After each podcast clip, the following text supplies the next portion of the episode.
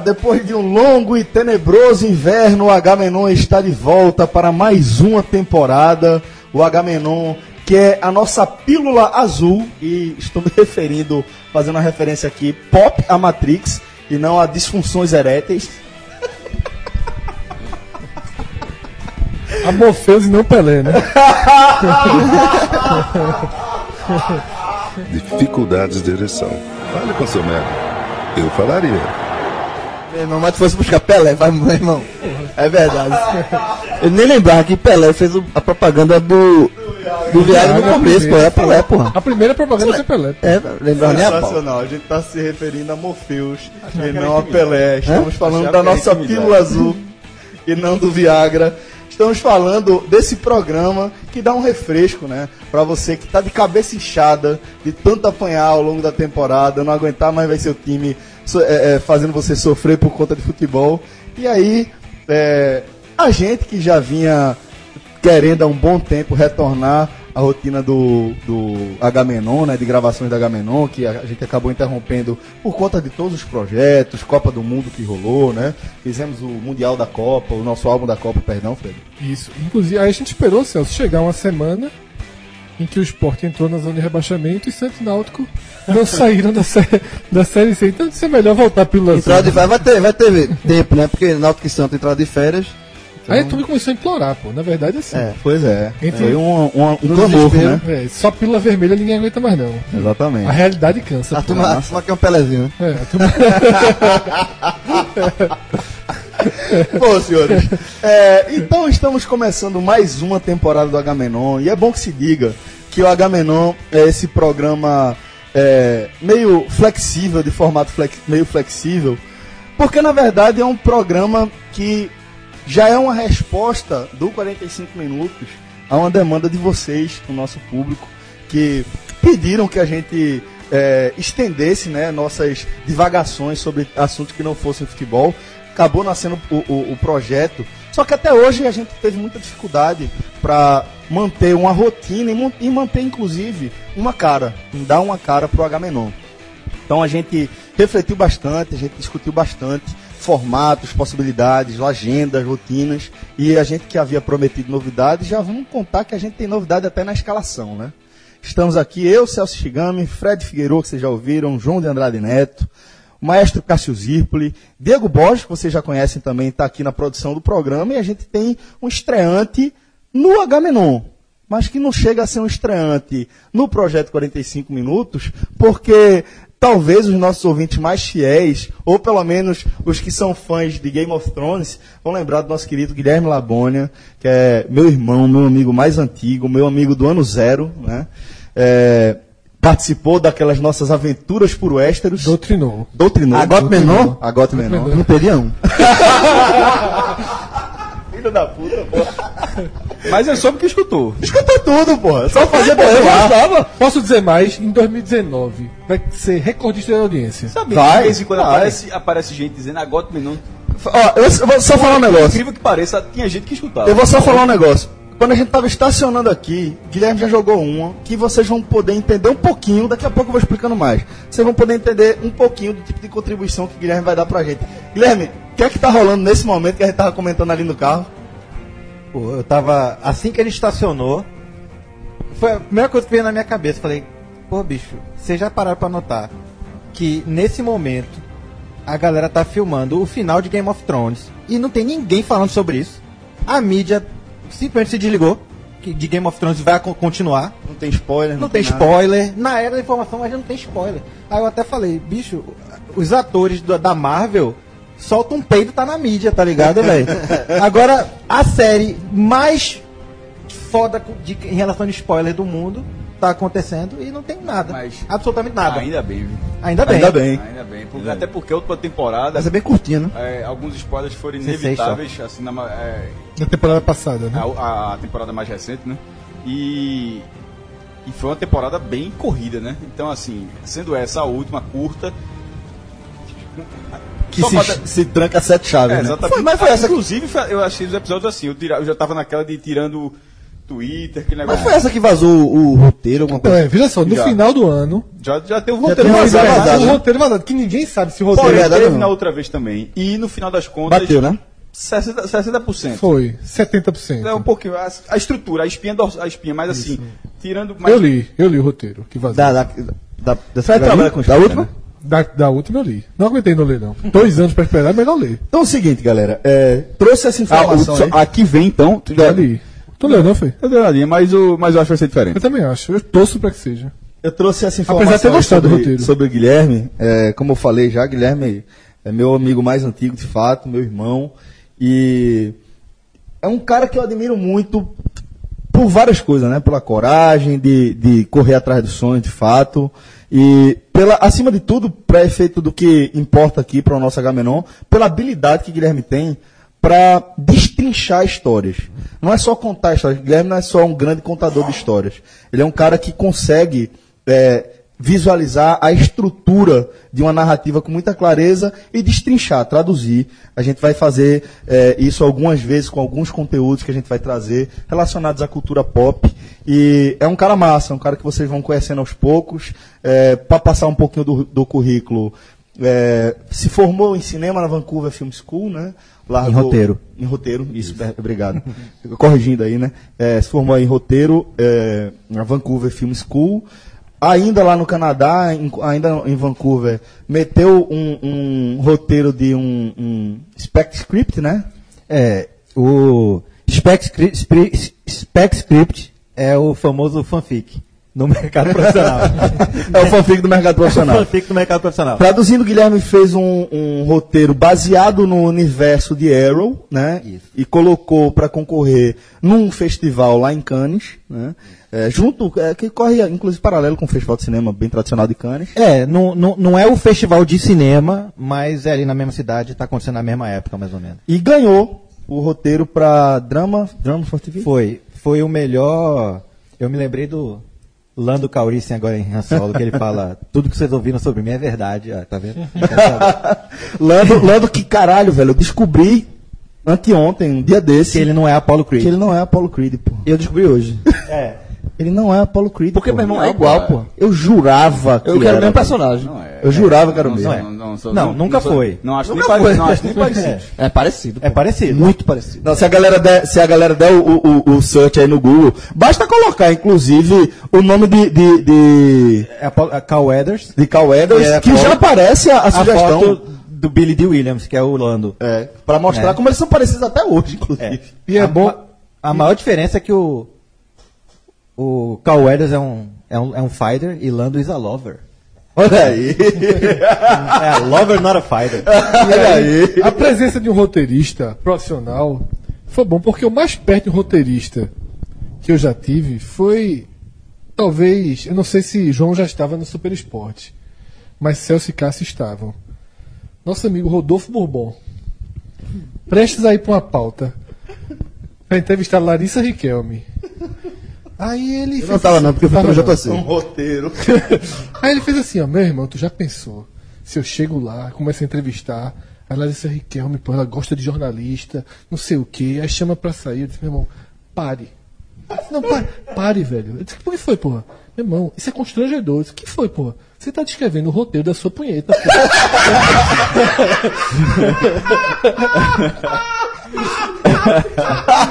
Ele virou o roteirista. Ele virou o Roteirista, tu passou a chamar ele de roteirista. Porque, meu irmão, Eu, eu fui pra essa pauta aí. é, pelo, J- pelo JC. E, da do, não, a do, da do Larissa. Eu tava na de Larissa e devo dizer que levei meu celular, pedi, eu levei a Playboy, eu levei a Playboy. Ela, Cara, ela, ela, cara é doido pedi demais. pra autografar Playboy, ela autografou de boa. franquia. Não foi, foi, um, foi um filme, não. E aí eu tava com o celular na época. Eu, eu, tava lá, eu- João. Tu tava lá? E eu pedi com toda. Assim, Eu vi também. Ó, eu posso colocar o celular no seu não tá- pra quem não tá vendo a cara de Cássio de vergonha ali, eu- fica só o registro. Ela deixou, porque ela ficou famosa por isso, né? Botar o decote, celular né, no colocou no decote. decote. Eu pedi pra ela botar o meu celular no decote. Bonito, João. Bonito. É bonito. Uma bela maneira da gente se apresentar aí pro público H Menor. Uma bela forma. Já era casado, inclusive, nessa época. Bom, galera, o Agamenon está de volta. Chutando a porta, né? chutando a porta, com novidades, tá? Só pra, só pra não deixar passar batida, talvez tenha falado aí, mas isso tudo, talvez o mais impressionante é que isso tudo ela tava lançando a camisa do América mesmo. Do América, exatamente. É, meu irmão, isso aí é muito, muito fora da curva, Surreal, porra. surreal. É. Primeiro, até ela chegar, a turma tratou, a, a turma tratou como um blefe gigantesco do América. Um conto do vigário. Aí, em algum momento, ela apareceu mesmo. Aí, na verdade, cresceu, que depois também, é, também teve aquela atriz global, Teve Viviane, Viviane, Viviane Araújo. Araújo. Aí o América lançou moda e, na verdade, acabou rodando outros clubes do interior. Mas, assim, O antigo América. o antigo América. Mamãe,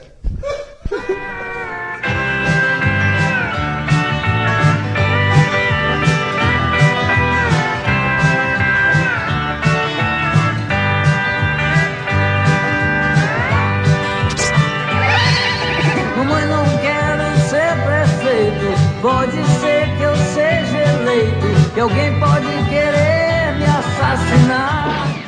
Bom, galera, é, desde que a gente vislumbrou o acirramento da política brasileira, a gente já imaginava que essas eleições de 2018 seriam eleições marcadas por comportamentos bem extremos e ainda mais na internet, né? A gente tem observado uma participação cada vez mais massiva das pessoas em torno das questões políticas, o que, ao meu ver, é uma evolução que a nossa sociedade vem enfrentando. A gente está deixando de ser uma sociedade que tem aversão à política para ser uma sociedade que tem aversão à política, mas está percebendo a importância de você conhecer um pouquinho melhor esse cenário para poder fazer a diferença de alguma forma eh, na mudança aí dos rumos que o país vai tomar, né?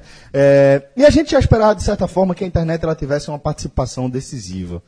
Acontece que ainda não se sabe qual o efeito que a internet vai ter para a título de, de transformar esse, essa presença em- na internet em voto, mas o certo é que a postura das pessoas na internet já tem Nas redes sociais, nas sobretudo, redes né? sociais, sobretudo, tem despertado muitas paixões e muitas polêmicas, né? E aí nos últimos dias de agosto, um pouquinho antes de a gente gravar esse programa, a gente gravou na terça-feira, dia 29, eh, surgiu aquela eh, notícia de que alguns influenciadores digitais eh, de perfil de postura política de esquerda, né, eh, de todas as partes do país, inclusive, eles estariam sendo eh, teriam sido contratados né, para falar bem de pautas da esquerda e que, no fim das contas, tinham uma participação direta com a eleição do candidato à reeleição ao governo do Piauí, Wellington Dias, do PT. Né?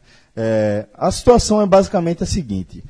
Por volta. Do, foi no fim de semana, uma, uma, é, um perfil, um arroba do Twitter chamada Paula Holanda, PPP Holanda, que por sinal agora está inclusive com o perfil ela fechado, fechou, né? Ela fechou. É, E até ela mudou, ataques. ela mudou assim. Quem seguia, seguia. Quem não seguia, é, não segue mais. Alguma coisa assim.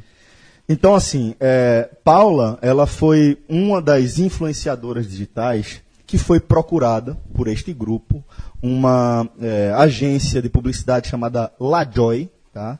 que por sinal estaria, teria sido contratada por uma outra agência de publicidade, a Be Connected, e essa, por sua vez, estaria vinculada ao PT. Inclusive, os donos da empresa são, é, têm ligação também com o PT. Até aí, nenhum problema, deixando claro, né?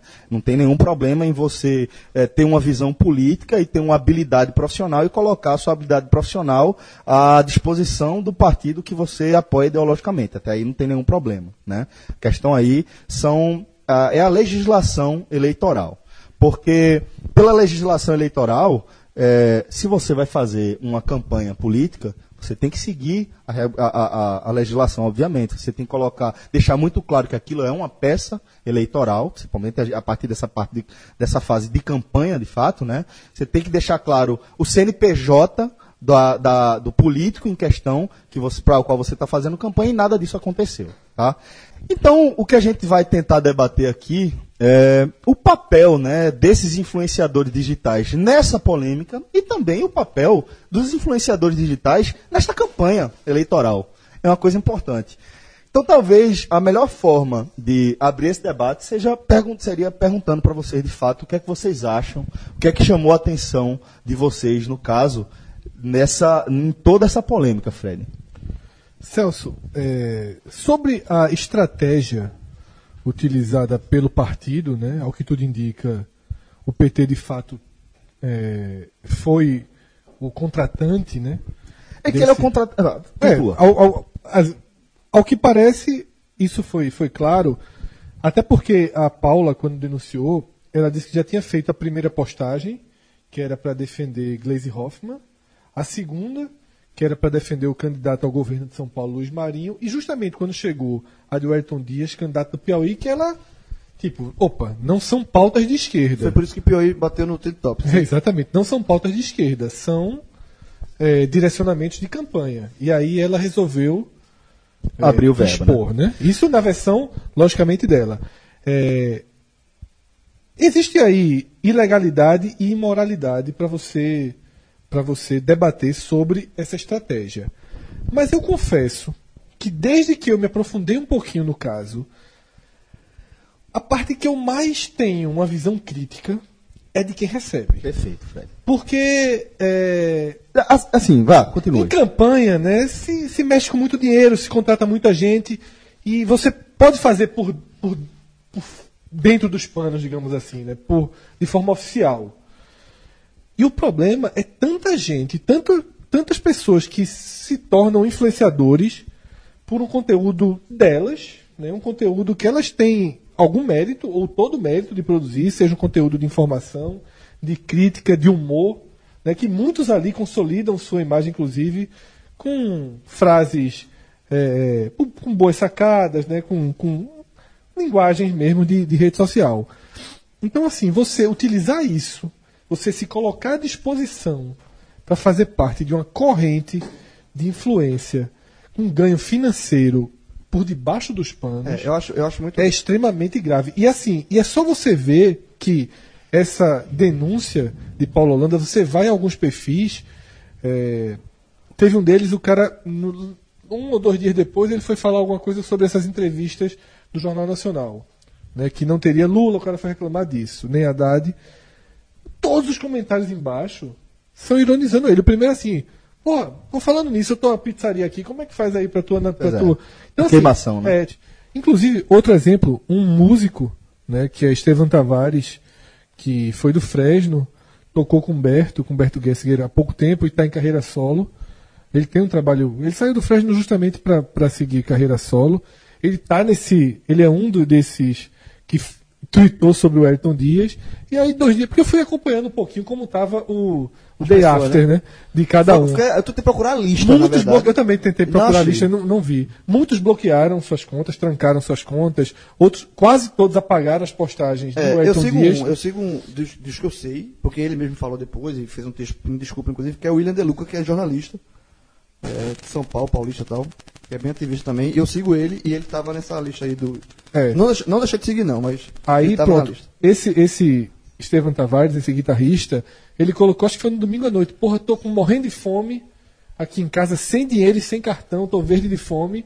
Quais são os comentários? Sobre isso. né? Eita, atrasou o pagamento, foi os 1.500, não saiu não. Pois é. Então, assim, É, essas eu- pessoas tem- você perderam muito espaço. Perderam assim, muito. Eu não acho que é algo que se reconquiste. Porque é uma quebra de confiança Porque muito vo- grande, inclusive pro público de esquerda. É, Sim. exato, mas é isso que eu ia dizer. Porque o que é, o que é pior aí, acho que você falou isso, eu acho que é, é fazer as coisas nas- escondidas, assim. É assim. Primeiro, que, que todo mundo sabe que eu sou. Eu, é de esquerda aqui, eu sou de esquerda. Eu coloco no, meu- no meu Twitter ah, o meu posicionamento. Você pode Militância. Me, me.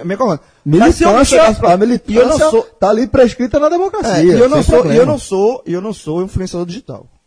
De certa forma é. Lógico que é, João. Lógico Mas, que é. assim. Lógico que é. não- Você Não, quer sua profissão é. não, Não, é ser digital Mas, assim, influencer. mas eu- é. Mas você é um Lógico influenciador que é. digital. Você tem mais seguidores do que a maioria daquela lista. Então sei, você seria eu- muito. eu não- A Lajoy perdeu aí.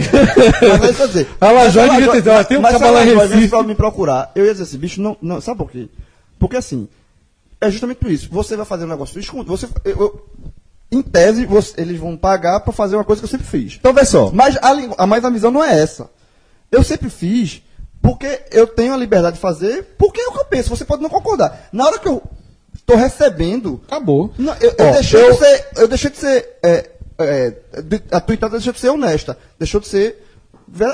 por mais que. Por mais Não, que- veja, não deixou mais- de ser honesta. Não, eu sei, Tá, eu vamos vamos com calma. Não, Não, deixou de ser honesta. o- eu, eu defendo. Você pode pensar aquilo.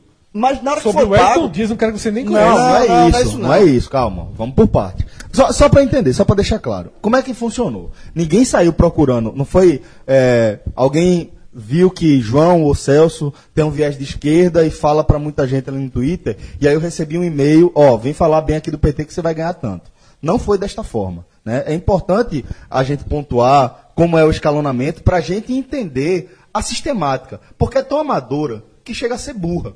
Tá? Como é que acontece? Como eu fiz questão de falar o nome das, das agências é, que estão envolvidas nessa polêmica, né? Como eu disse, a Biconnected está ligada ao PT, né? De fato, isso é uma coisa absolutamente é, natural, pública, notória, sem nenhum problema. Foi contratada para fazer gerenciamento de redes, criação de conteúdo, etc. Por sua vez, que é algo absolutamente normal também em agência de publicidade, ela terceirizou o serviço dela. Ela pediu para determinada agência, LaJoy, que, diga-se, é uma empresa que tem uma história no mercado comercial geral, mas que não tem história em campanhas políticas. E a gente sabe que você comunicar para o varejo, você comunicar para o e-commerce é uma coisa, você, com- você comunicar política é outra completamente diferente. Né? Então, a LaJoy é que interpelou, procurou, identificou esses perfis, né? É, muitas arrobas conhecidas, é, não necessariamente arrobas ligadas à política. Eu lembro, lembro de uma que eu vi, era Xuxa na nave. Né? Não, é, não era um perfil que falava sobre política, mas alguém ali na LaJoy, com essa ideia de varejo, eu vou plantar um trend, um trade de sucesso aqui, um case de sucesso. Vou plantar escolhendo pessoas para falar do que eu quero que fale. É um pensamento de varejo. Para varejo não tem problema nenhum. Nenhum problema você fazer isso. Você contratar influenciadores digitais. Por isso que eu estou dizendo que não é necessariamente desonesto. Mas é tá? sobre o, o assunto. Então, eu vou chegar lá, a gente vai chegar lá. Então, assim, a LaJoy contratou esses caras para fazer isso, ela identificou perfis que, te- que na cabeça dela podiam dar um boom, e a proposta era, não é venha falar do PT. A proposta, a abordagem era, é algo apartidário. Você não vai ter que falar de legenda nenhuma. Você vai ter que falar de pautas da esquerda. A gente vai apresentar para você uma lista de assuntos. Você vai escolher um assunto e vai escrever sobre ele no seu Twitter. Essa era a proposta. Só que estava muito claro que não era isso que ia acontecer. Isso foi o que foi apresentado.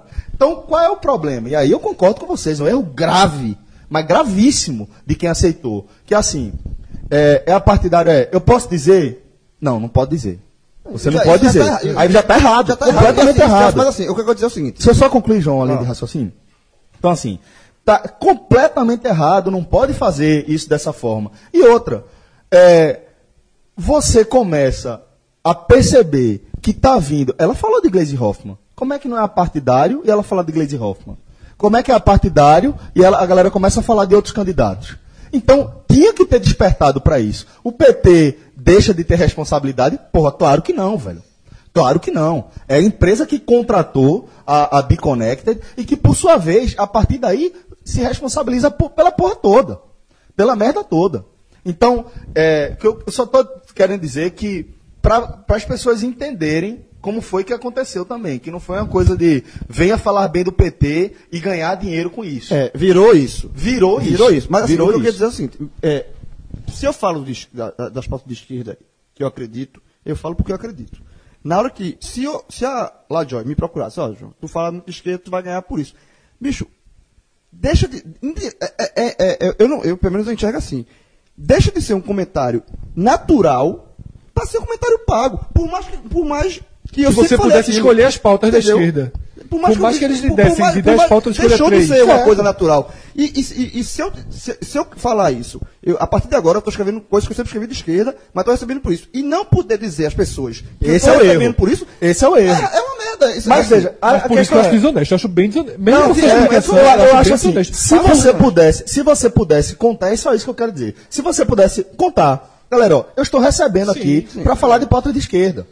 Eu agora Entendeu? sou um porta-voz. Eu, sou- eu vou falar de pauta E de aí, esquerda. e aí- eu recebo para isso. Exatamente, porque você- você está sendo Isso não claro. é desonesto. E eu nem acho que isso deixa de ser natural, João. Entendeu? O Mas que... ninguém foi assim. Por isso que eu tô dizendo que o comportamento desses de- Pronto, influenciadores aí- foi desonesto. Esse sim. Todos que fizeram isso. Sim. Talvez a primeira, quando sacou, na segunda, ela fez. um- Mas é porque a gente tava falando, a gente tava falando da ação. Sim. A, a ação não é desonesta. É desonesto nesse contexto. Você receber para falar bem de, de Essa ação coisa- é desonesta. A lógica desse tipo de Isso, ação perfeito, perfeito. é que pode não ser. Perfeito, perfeito, é isso. E aí É você isso. perde, assim, e aí você. É, é aquele. É, é, pelo menos eu me pauto muito assim. Porque você perde o direito de você falar de qualquer outro, outro, outro boto. Tudo. Acabou. Veja só. Exatamente. Tudo, tudo. Você tudo. não, como é que você explica um, o boto do Bolsonaro, que tá o Jobozinho lá do Bolsonaro, E você, se você quiser falar de, de um restaurante que você achou deixa ruim? de ser de- natural. é. Deixa, qualquer comentário que você faça, deixa de ser natural. Então, assim, você, Porque, você sabe- deixa de ser o que você era. O que você se tornou de- influenciador digital, porque algumas pessoas seguem você e concordam com você, que você acha que linha é natural. Você, porra, eu não ganho nada para seguir João, eu sigo João porque eu concordo com, aquele, com o que ele fala. Ou não gosto e gosto de bater- debater com ele, mas eu sigo ele porque ele é. Na hora que eu estou sendo pago para falar alguma coisa, vira uma, de- deixou, vira uma coisa muito comercial. Então, eu- Só entrando né, um pouco nesse debate, é, tem, uma, tem, um, tem uma gravidade, tem um, um lado um de caráter bem questionável, mas também é, é tudo que a esquerda não precisava nesse Não momento. precisava. Porque. Tirou o grande Não, trunfo que ela tinha. Não, e ela é, acaba equalizando um debate Exato, onde- que, é o, que é o seguinte.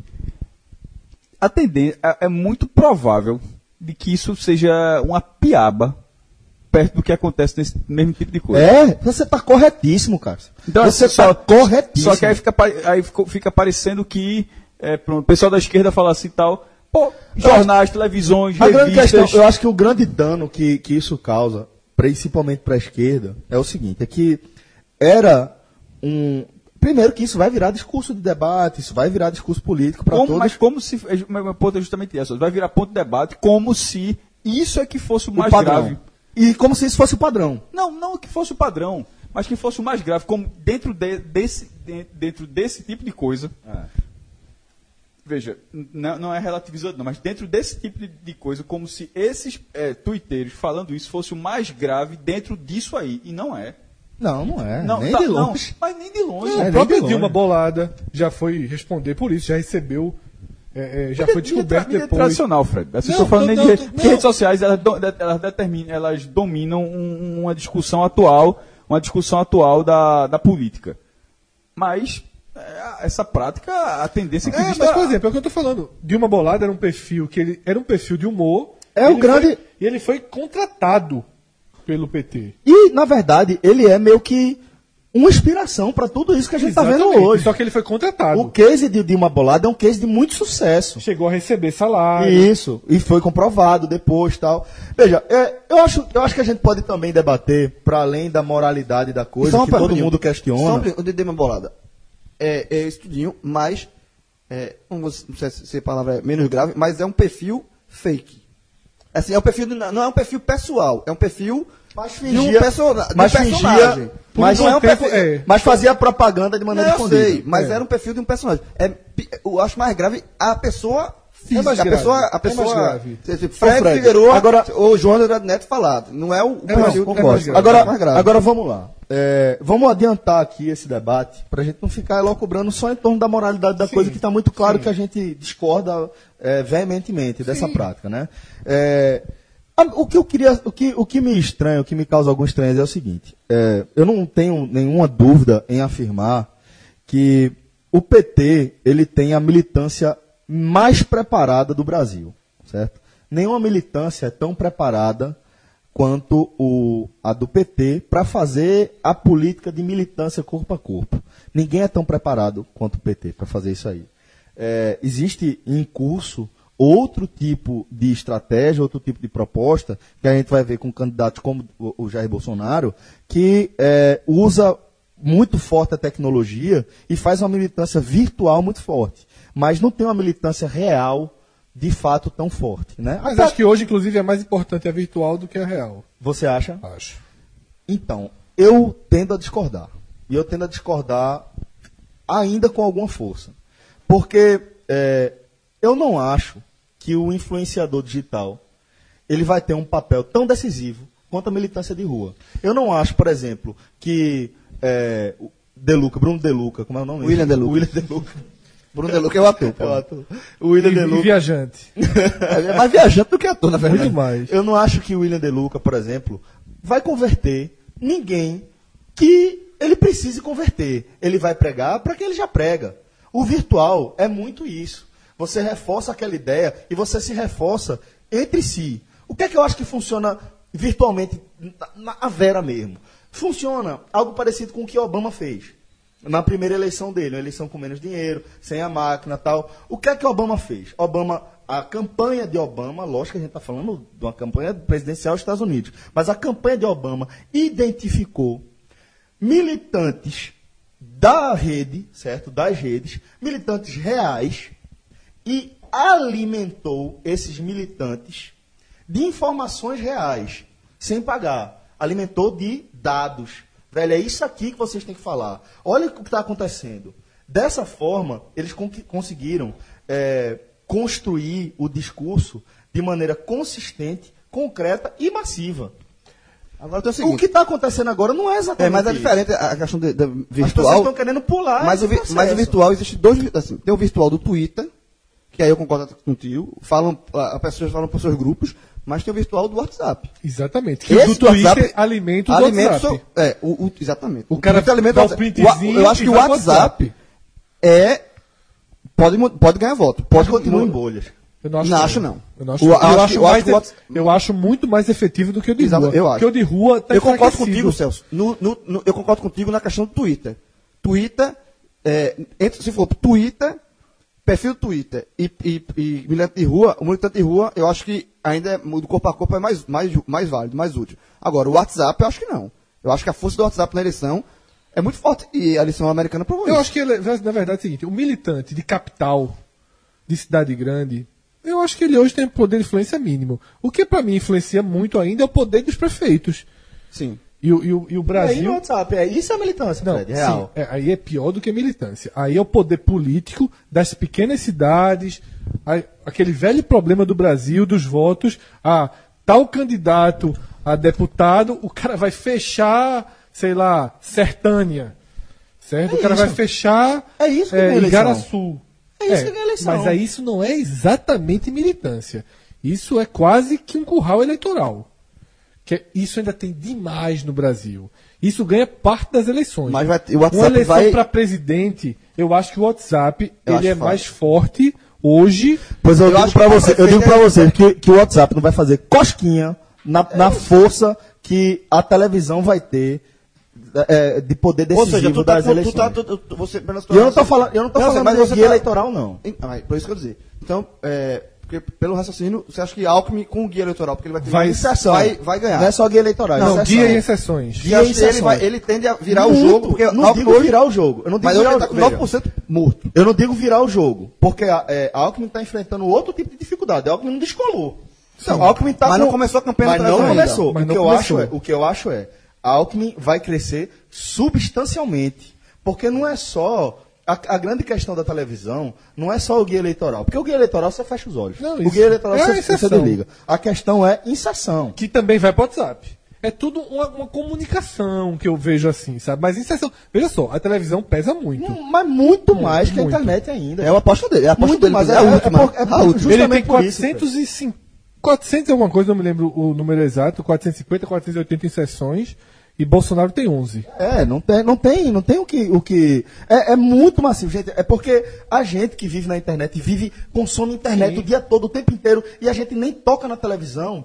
A gente, às vezes, a gente fica preso a essa realidade. Mas o Brasil é muito mais que isso. E o Brasil, de quem vota, porque assim, a- a- a- as pesquisas comprovam que quanto maior o seu grau de instrução, menos, menos, é, menor percentual de votos. Quanto mais rica e melhor informada a população, melhor, a- a- a- a- menor o número de pessoas que votam proporcionalmente em relação às camadas mais, menos É, esclarecidas. o que eu acho é, é- é- eu concordo, mas é, é, Eu tô curioso, na verdade, eu tô curioso pra saber. é, eu também, pesar. eu Eu tô curioso pra vai, ver. é, Porque é uma eleição diferente. A eleição Diferente de 2014 já teve, já a teve, primeira, mas, mas muito menos, menor.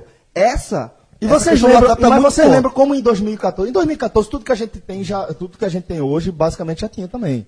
Né? O Facebook já era muito forte, É. o Twitter já era o E Twitter, já conseguia. já conseguia manobrar. Só que assim, todos eram muito fortes, só que eles se ramificaram, se enraizaram na vida das pessoas.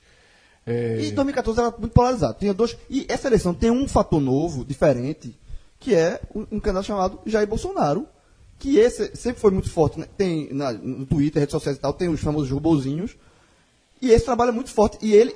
E se o Alckmin está apostando na questão da TV, na inserção TV, Ele tá igualou indo o PT. outro lado. Ele, tá pelo- igualou o PT em termos de força É- é muito- de coalizão. É. Que ninguém tinha. Só o PT. Igualou? Não. Calma, tipo, onde? Não. bo- O PT No- era o na- partido. Não, o PT era o partido que tinha força de coalizão no país. O único. Nas redes.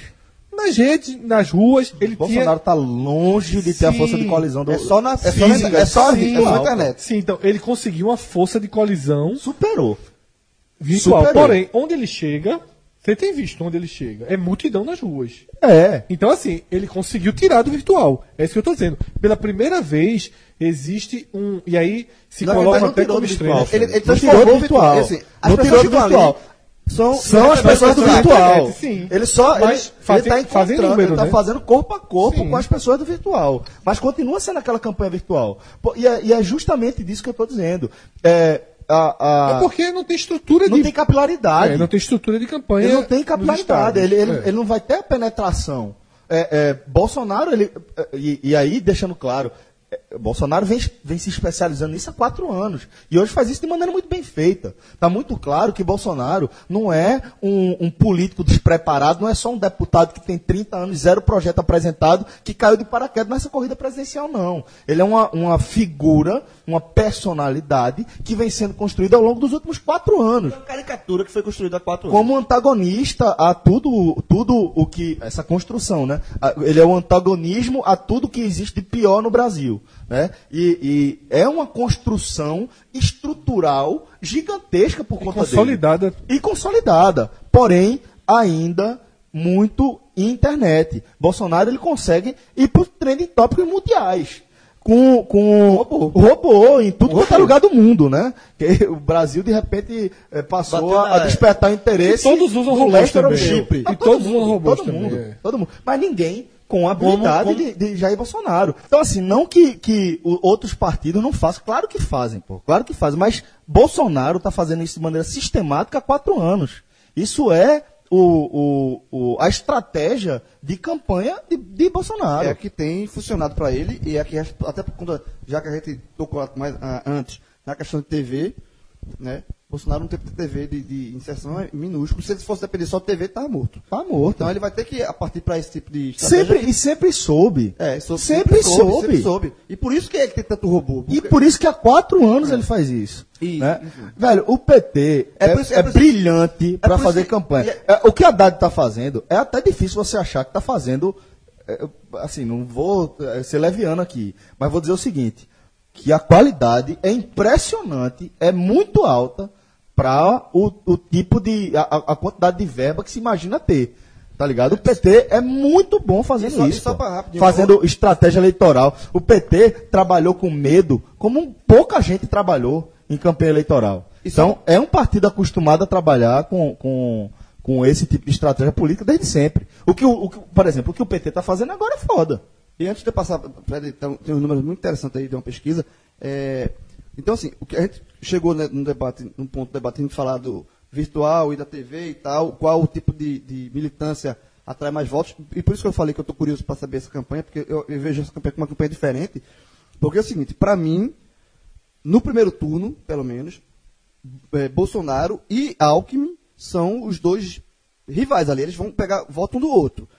É, e, e Alckmin hoje está muito atrás de Bolsonaro nas pesquisas. Então, eu estou curioso para ver com- quando começar os guias eleitorais para ver, para saber. Aí a gente vai ter a noção exata do quanto a TV ainda vai influenciar ou não nesse tipo de É, é. eleição. Porque Alckmin, se Alckmin crescer, fica provado que a TV tem uma influência grande. Se Alckmin não crescer É. e Bolsonaro for para o segundo turno com, com Consolidado, esquerda, é. fica consolidado. Trinta- e a estratégia de, de virtual funcionou melhor. 31 de agosto começa a eleição. Assim, a campanha. É como se a gente tivesse na. A gente sempre faz aqui no. Quando a gente, tá na campanha. Não, não, veja só. Mas é uma. É uma é a mesma análise do futebol. Que a gente faz aqui, usa o podcast da Fórmula 1. A gente tá no treino. Vai definir as posições de largada, estão bem definidas, quem é líder, quem não é. Mas quando, a, quando Quando começa. quem, quem é o líder, o vice-líder, o terceiro É. colocado e o Pronto, quarto. campo- O quinto começa ali, É, então. volta a ter carro. Ou seja. Se bem que o, o- o líder, o carro pode quebrar. Sim, exatamente, é, tem esse problema. Agora sim, é, é o, tá todo mundo pronto para largada. Agora, quando começa a campanha eleitoral, com as inserções, com os três maiores debates das três principais TVs, que é SBT, Record e Globo, com audiências muito superiores, é que realmente a coisa. Isso. é, bom, a gente já viu cenários, para eleição presidencial menos, mas em eleições locais a gente já viu cenários. de Alckmin, de, de É. Aécio, o Aécio cresceu no segundo Exatamente, estava morto. Tem até uma história que ele contava que ele não recebia nem Era, telefonema, era né? Dilma e Marina e ele lá atrás. E ele cresceu. crescendo, crescendo, crescendo, crescendo. O PT bateu muito Dória era, Marina. era quarto e ganhou do primeiro turno o PT teve a estratégia de bater em Marina para ir com a Aécio no segundo turno e assim Isso. foi. É, João, esse é um estudo da Fundação Getúlio Vargas. Um estudo, um estudo, melhor dizendo, gigantesco. Um recorte de 5 milhões e 400 mil tweets. E eles vão identificando é, o que é robô, o que não é robô. E eles fazem um recorte que é o seguinte: eu vou explicar antes que quando eu for dando os dados você já vai entender. Azul e vermelho eles tratam como é, a utilização de robôs. E azul claro e rosa, os conteúdos orgânicos, digamos assim, humanos. E aí ele mostra que 366, 306 mil interações foram feitas por perfis associados a, a bots, né? Ou seja, é, ganham corpo na rede por mecanismos automáticos. E aí ele vai dando esse placar. Ele deixa claro que os grupos identificados como azul são de direita associado ao pré-candidato do PSL, Jair Bolsonaro. E o vermelho, de esquerda, associado ao ex-presidente Lula. Os- o, o recorte que ele faz é Bolsonaro e Lula. Aí ele coloca que são 148.600 interações para o azul, Bolsonaro, e 122.160 interações com inteligência artificial para o vermelho Lula. Dá uma diferença aí de 26 mil, o que eu considero basicamente o mesmo patamar. E quando ele vai para o percentual é, perfis reais. de perfis mais reais, cai para 23 mil o de Lula, o, que é o que ele chama aqui de rosa, e 12 mil de Bolsonaro. E aí já acho que é uma diferença mais aí tem significativa. dois, duas, duas con- conclusões. Mas Quase que eu tiro. O dobro? Não. É o dobro. É, o basicamente o dobro, dobro. Basicamente o Duas dobro. conclusões que eu tiro aí. Primeiro, o, o papel de robô é muito forte. Porque assim, os robôs. O estrago que esse, esse tipo de, de estratégia causa na eleição, para um lado ou para o outro, porque é muito, é muito, a diferença é muito grande entre perfis de robôs e perfis reais. E aí Bolsonaro leva vantagem no empate técnico, digamos assim, mas a vantagem é de Bolsonaro. Mas Já somar quando- os dois? Não, sim, mas. Dessa, desse Não, eu tô dizendo, se cruzar os dois dados, os seguidores reais e bots, a diferença já, já é mais É, considerável. e aí quando você vai pro perfil real, cai muito né, em, com- em comparação aos robôs, você vê que aí entra aquela, aquilo que o Celso falou, que é a militância real, que o PT tem muito, e, que, é, e Lula tem muito. Lula é maior do que o PT. Muito. Deixa bem, Lula é um personagem maior do que o PT. Muito, maior do que o PT. É, E eles estão usufruindo disso. Exatamente. E, e Lula é o maior líder popular, popular desse país. Ele tem um nome muito forte. E aí você vê. E aí entra, quando entra a- a- os números reais de humanos, entra a militância real, digamos assim. Eu mesmo. O que, essa, questão assim, de exemplo, bot, é- essa questão de bot é- só reforça essa quantidade absurda de bot. Só reforça a, a minha tese de que a internet ela vai fazer diferença, vai. Principalmente aqui entre a gente, para debates ideológicos e etc. Mas fica, fica dentro de seus. De seus, Eu- de seus eu, eu não vou ficar, porque senão vai ser mais um debate daqueles que a gente Mas fica anda em dentro de suas bolhas. Mas eu discordo completamente. Eu acho que quando você tem o. Isso sempre foi, inclusive, a estratégia de crescimento final do PT dos anos 90, que era quando o PT tinha, já não é mais esse perfil, quando o PT tinha as capitais. Né? E sempre se falou isso. Quem tem as capitais, quem tem os formadores de opinião, a informação vai sendo ela vai sendo repassada aos poucos. Então eu acho que por isso que eu discordo dessa análise, mas a gente já, já debateu isso. Só vou trazer a frase né, do diretor que fez a pesquisa, Marco Aurélio Rudiger. E ele fala o seguinte: não tenho dúvida que vai crescer muito a atuação de robôs no Twitter. O que aconteceu até agora reflete as negociações das coligações. Um campo estava minando o outro. Isso já é ritmo de campanha e não de pré-campanha. O fato é que o exército de bots que a gente vê nos dois campos, esquerda e direita, supera muito o 2014. E não estamos nem na última semana Exato. da eleição do segundo É turno. uma eleição diferente. É uma eleição É. ganhando com, com roteiros, com ingredientes diferentes.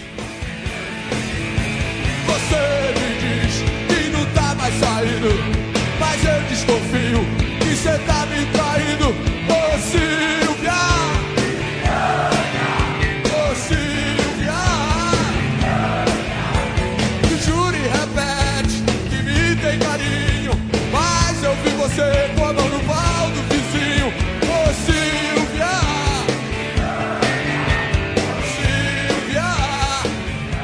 Senhores, é, o que é que vocês sentem quando vocês escutam essa música hoje? Vocês acabaram de ouvir é, uma música que talvez para boa parte dos nossos ouvintes seja a primeira vez que eles estejam ouvindo, mas certamente para a galera que já passou aí dos 35, caso de todos nós aqui do podcast, inclusive de Diego, nosso estagiário que tem 42 anos. Quantos anos tu tem, Diego? Cansa, 28 com essa lataria. O convidado Tirou da bolha. Guilherme entrou numa bolha, levantou a cabeça rindo, porra. Meu irmão, 28, olha só. Diego, na, na moral, se eu fosse tu, eu media essa formação. tem menos cabelo, menos gente que a maioria das 40 pessoas não conhece. Quantos? 40 e quanto? Dois. Se 42. agarra com essa idade, é melhor pra tu. Passa menos vergonha. Foi uma reação de Guilherme. Ô, Pena, pena que isso aqui não é um vídeo, pô. Ele tá numa bolha, ele entrou no universo paralelo lá, maestro. Ele entrou no universo paralelo e de repente buscou Mas, 20 e quanto, bicho? 28 é pesado. 28. Só... Ó, vou dar um conselho pra tu, pra tu sair bem. Diz que tem 40? 32, 33. Durval com 28 parecia mais novo. Eu sei desse bicho, não falava mais 28, não.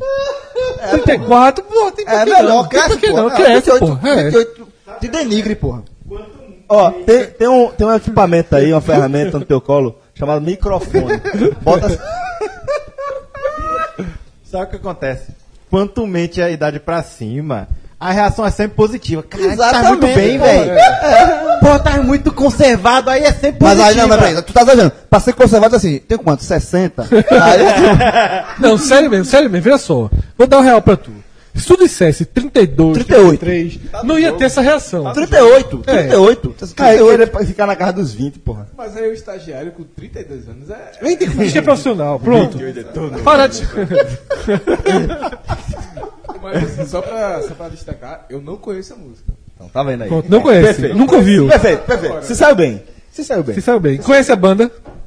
Também. Não, Camisa Já ouviu de falar? Eu conheço. Já ouvi falar, A né? música não. A música não. Música nova, tudo mais, É. mas a música. O que é que você achou da música?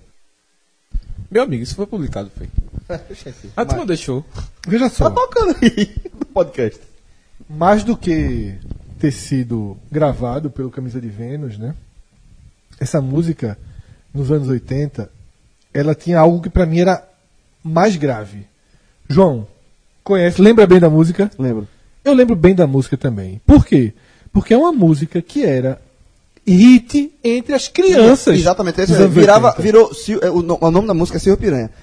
E entre as crianças, Toda Silvia virou piranha. coitado do menino que tinha uma mãe chamada Silvia. No meu caso, lá na rua tinha uma irmã. Porque Coitada, aí- coitada, velho, mais do que a mãe, mais do que a mãe, que é uma adulta que tá em casa, coitada de toda criança Não, chamada sim, Silvia. Eu sei, mas assim, eu, De toda menina chamada eu tô Silvia. falando dentro do contexto dos anos 80, que era. Ainda bem que a sociedade, a sociedade evoluiu, e é por isso que o politicamente correto serve para isso, para fazer também a sociedade evoluir. Porque nos anos 80 era vista, assim, para mim, veja, era música que criança escutava, então era visto com, entre aspas, com uma certa naturalidade. Sim. Certo? E, e por isso que eu tô dizendo que quando era, era. Quando você tinha um amiguinho que tinha uma mãe chamada Silva, não sei o que, não sei o que, era. e- Existia o bullying em cima disso, por conta de uma música que todo mundo escutava. É uma música é, que pra hoje é muito difícil. Essa, essa, vou até contar os bastidores de como isso entrou na pauta. É, eu tava Marcela, né, que trabalha comigo lá no diário. Ela gosta de como o João. Ela, só que ela, como ela é mais nova que João, o romantismo dela vai já contra 90. o CD. Ah, Contra o sim. CD. Porque João é romantismo de vinil. E de videogame. Sim. Aí Marcela, ela coleciona vinil, mas ela adora CD. Então, CD pra ela é algo romântico. Porque pro CD da nossa geração ficou a transição, né? É. Entre, a gente viu como algo moderno, então não tem. A CD é a famosa mídia bosta. É. Então, assim, a gente olhou, a gente já olhou pro CD como modernidade. Então não tem como a gente olhar como modernidade e também olhar como romantismo, é uma coisa ou outra. Isso.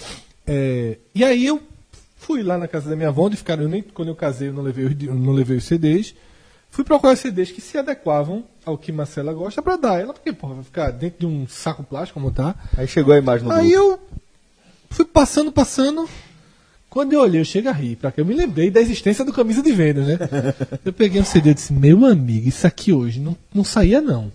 Aí não. Só a primeira lembrança é quando eu vi a capa, né?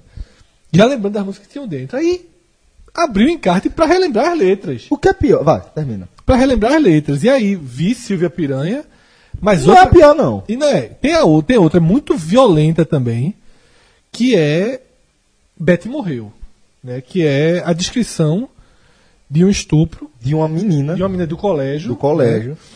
E quando eu li, eu não acreditei. Porque assim, uma coisa é você cantar, que também era muito conhecida na nossa infância. Mas era menos. Eu Era menos, era menos. Mas, veja só, É muito pesado. Eu acho que, que Porque ela essa outra, essa outra é tão pesada que É. essa aí até. É isso. Passou, É. passou, é, passou do tom. Passou essa aí, do tom, essa aí é. não deixava, não.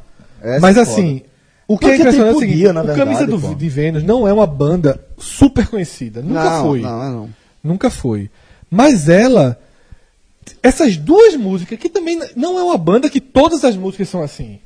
Também não. Ela é uma banda que. É uma banda com a.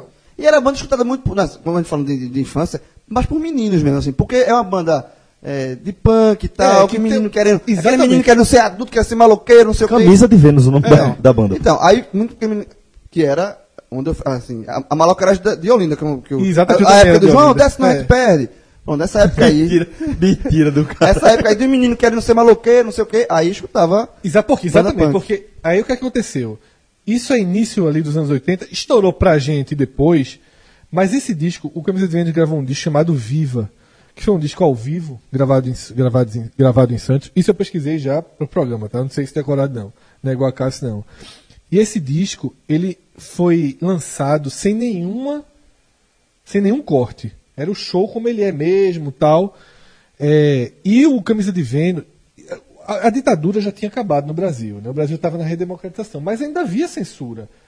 As músicas ainda passavam por uma liberação, só que você tinha a opção de lançar o disco, de liberar ou não para rádio, para o disco não, para o disco já era livre. Não tinha mais aquele negócio de arranhar as faixas de disco, porque as músicas censuradas arranhavam as faixas, né? Se você escolheria, tipo, ele lançou um disco 12 músicas, ele fez assim, ó. Eu só vou, eu só vou submeter ao órgão lá essas quatro aqui. As outras oito não podem tocar no rádio. Tinha essa possibilidade, elas não podem ter execução radiofônica, mas no disco estava liberado. E eles submeteram menos da metade do disco a esse órgão. Ou seja, Beth morreu, Silvia Piranha, elas inicialmente Nem não- passou pelo crivo, né? não passou pelo crivo, elas não podiam tocar na rádio. E aí o disco ficou super valorizado tal. E a gente que é um pouquinho. A gente não conheceu o Camisa de Venda essas músicas quando o disco foi lançado, Não. mas essas músicas depois foram pra rádio. Tá? E quando elas foram pra rádio, elas caíram.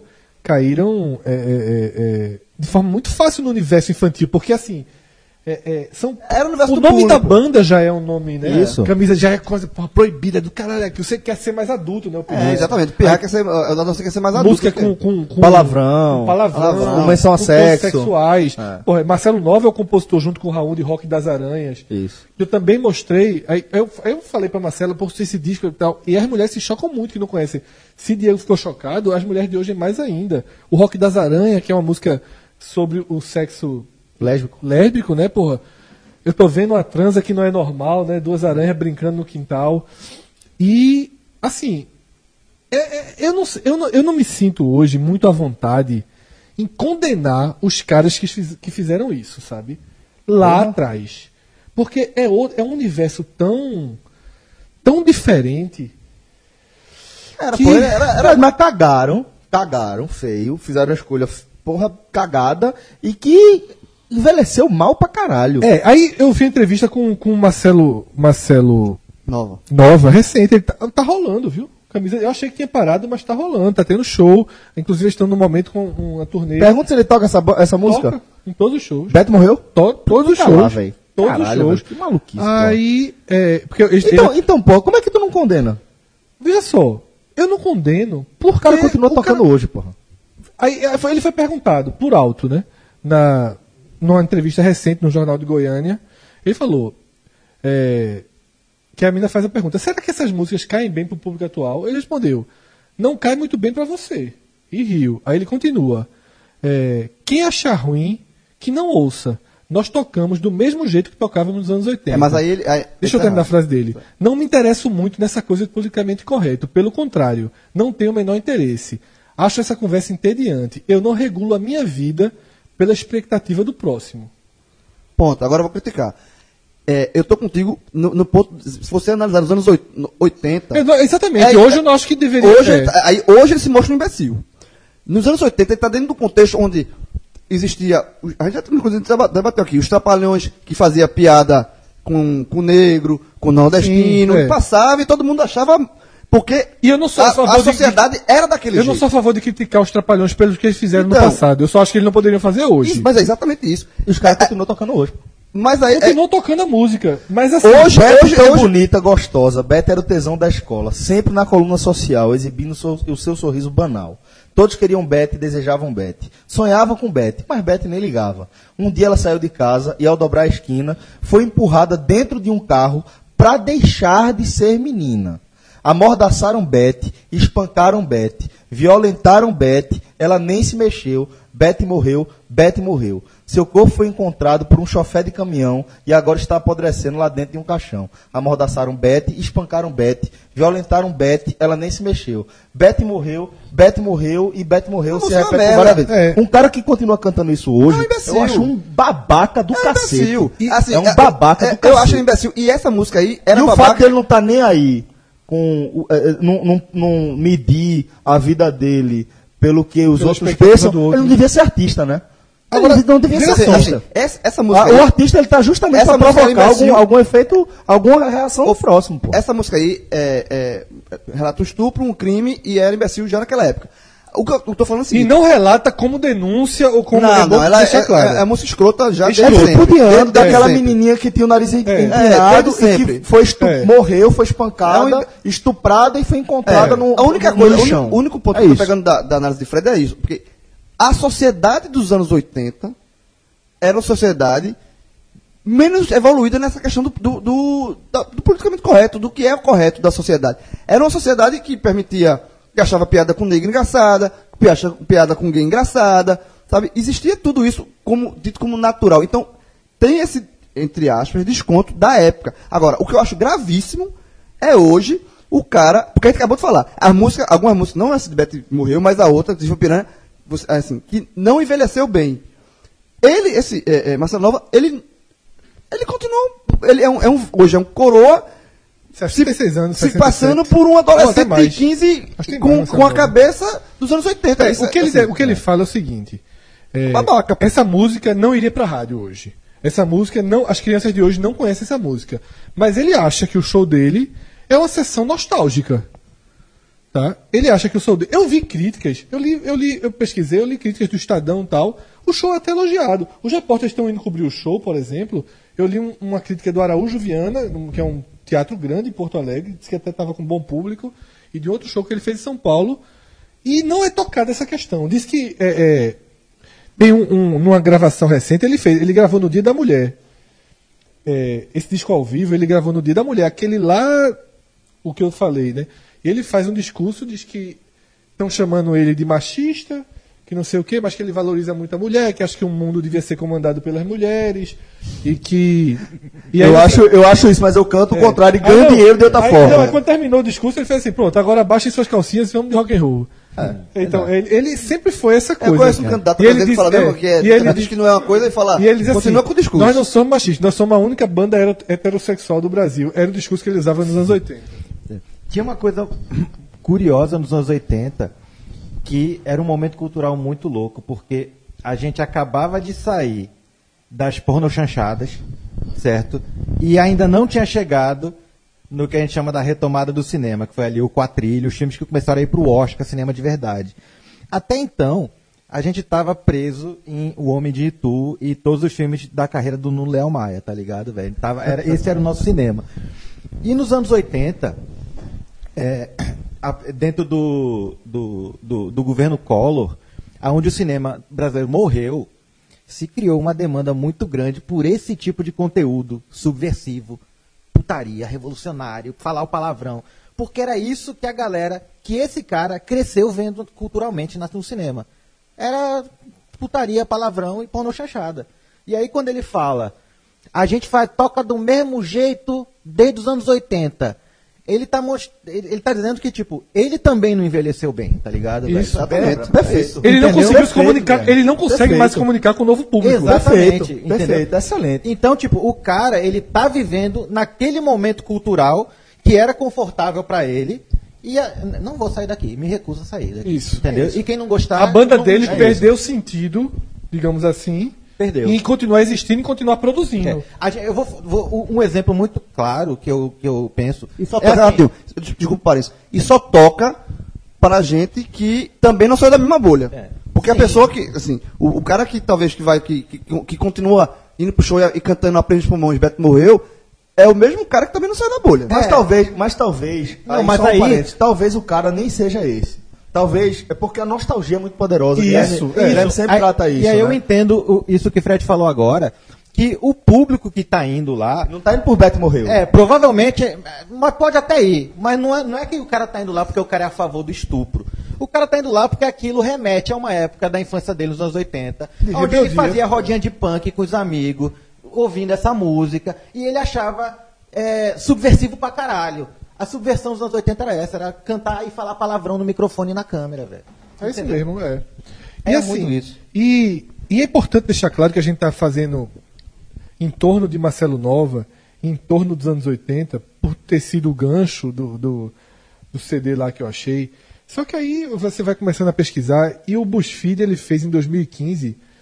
É, primeiro, eu fui pesquisar se outras pessoas já tinham falado do Camisa de Vento sobre isso. E há citações, pouquíssimas a Beth, pouquíssimas, mas muitas a Silvia Piranha, por causa, sobretudo, da frase. Sucesso, né? É, bem, sobretudo da frase. Porque é muito mais comum ter texto pró é, feminismo do que contra o estupro. Né? Ainda que sejam coisas Nós também tem o sucesso da música. É, porque uma mais se- conhecida, que a outra. né? É. Mas é muito pela coisa, todo homem que sabe o que quer, pega o pau, pra bater na mulher. É, e numa das respostas que, que ele deu sobre ser machista ou não, ele disse que o pau que ele se refere é o órgão sexual e que dá pra entender que é isso, só que não é bem isso, porque a música fala, já foi lida aqui, a música fala de Gaia o tempo todo. O cara dá na- ele faz o jogo das duas palavras. Você entende como pau o órgão sexual ou como pau um pedaço de pau bem pra dar na mulher. Só que aí é, o BuzzFeed, eu, eu li vários textos interessantes, li alguns textos até que dão uma contextualizada na parte poética do Camisa de Vênus, da realidade que eles eram de Salvador. O cara vai lá em Gregório de Matos para puxar.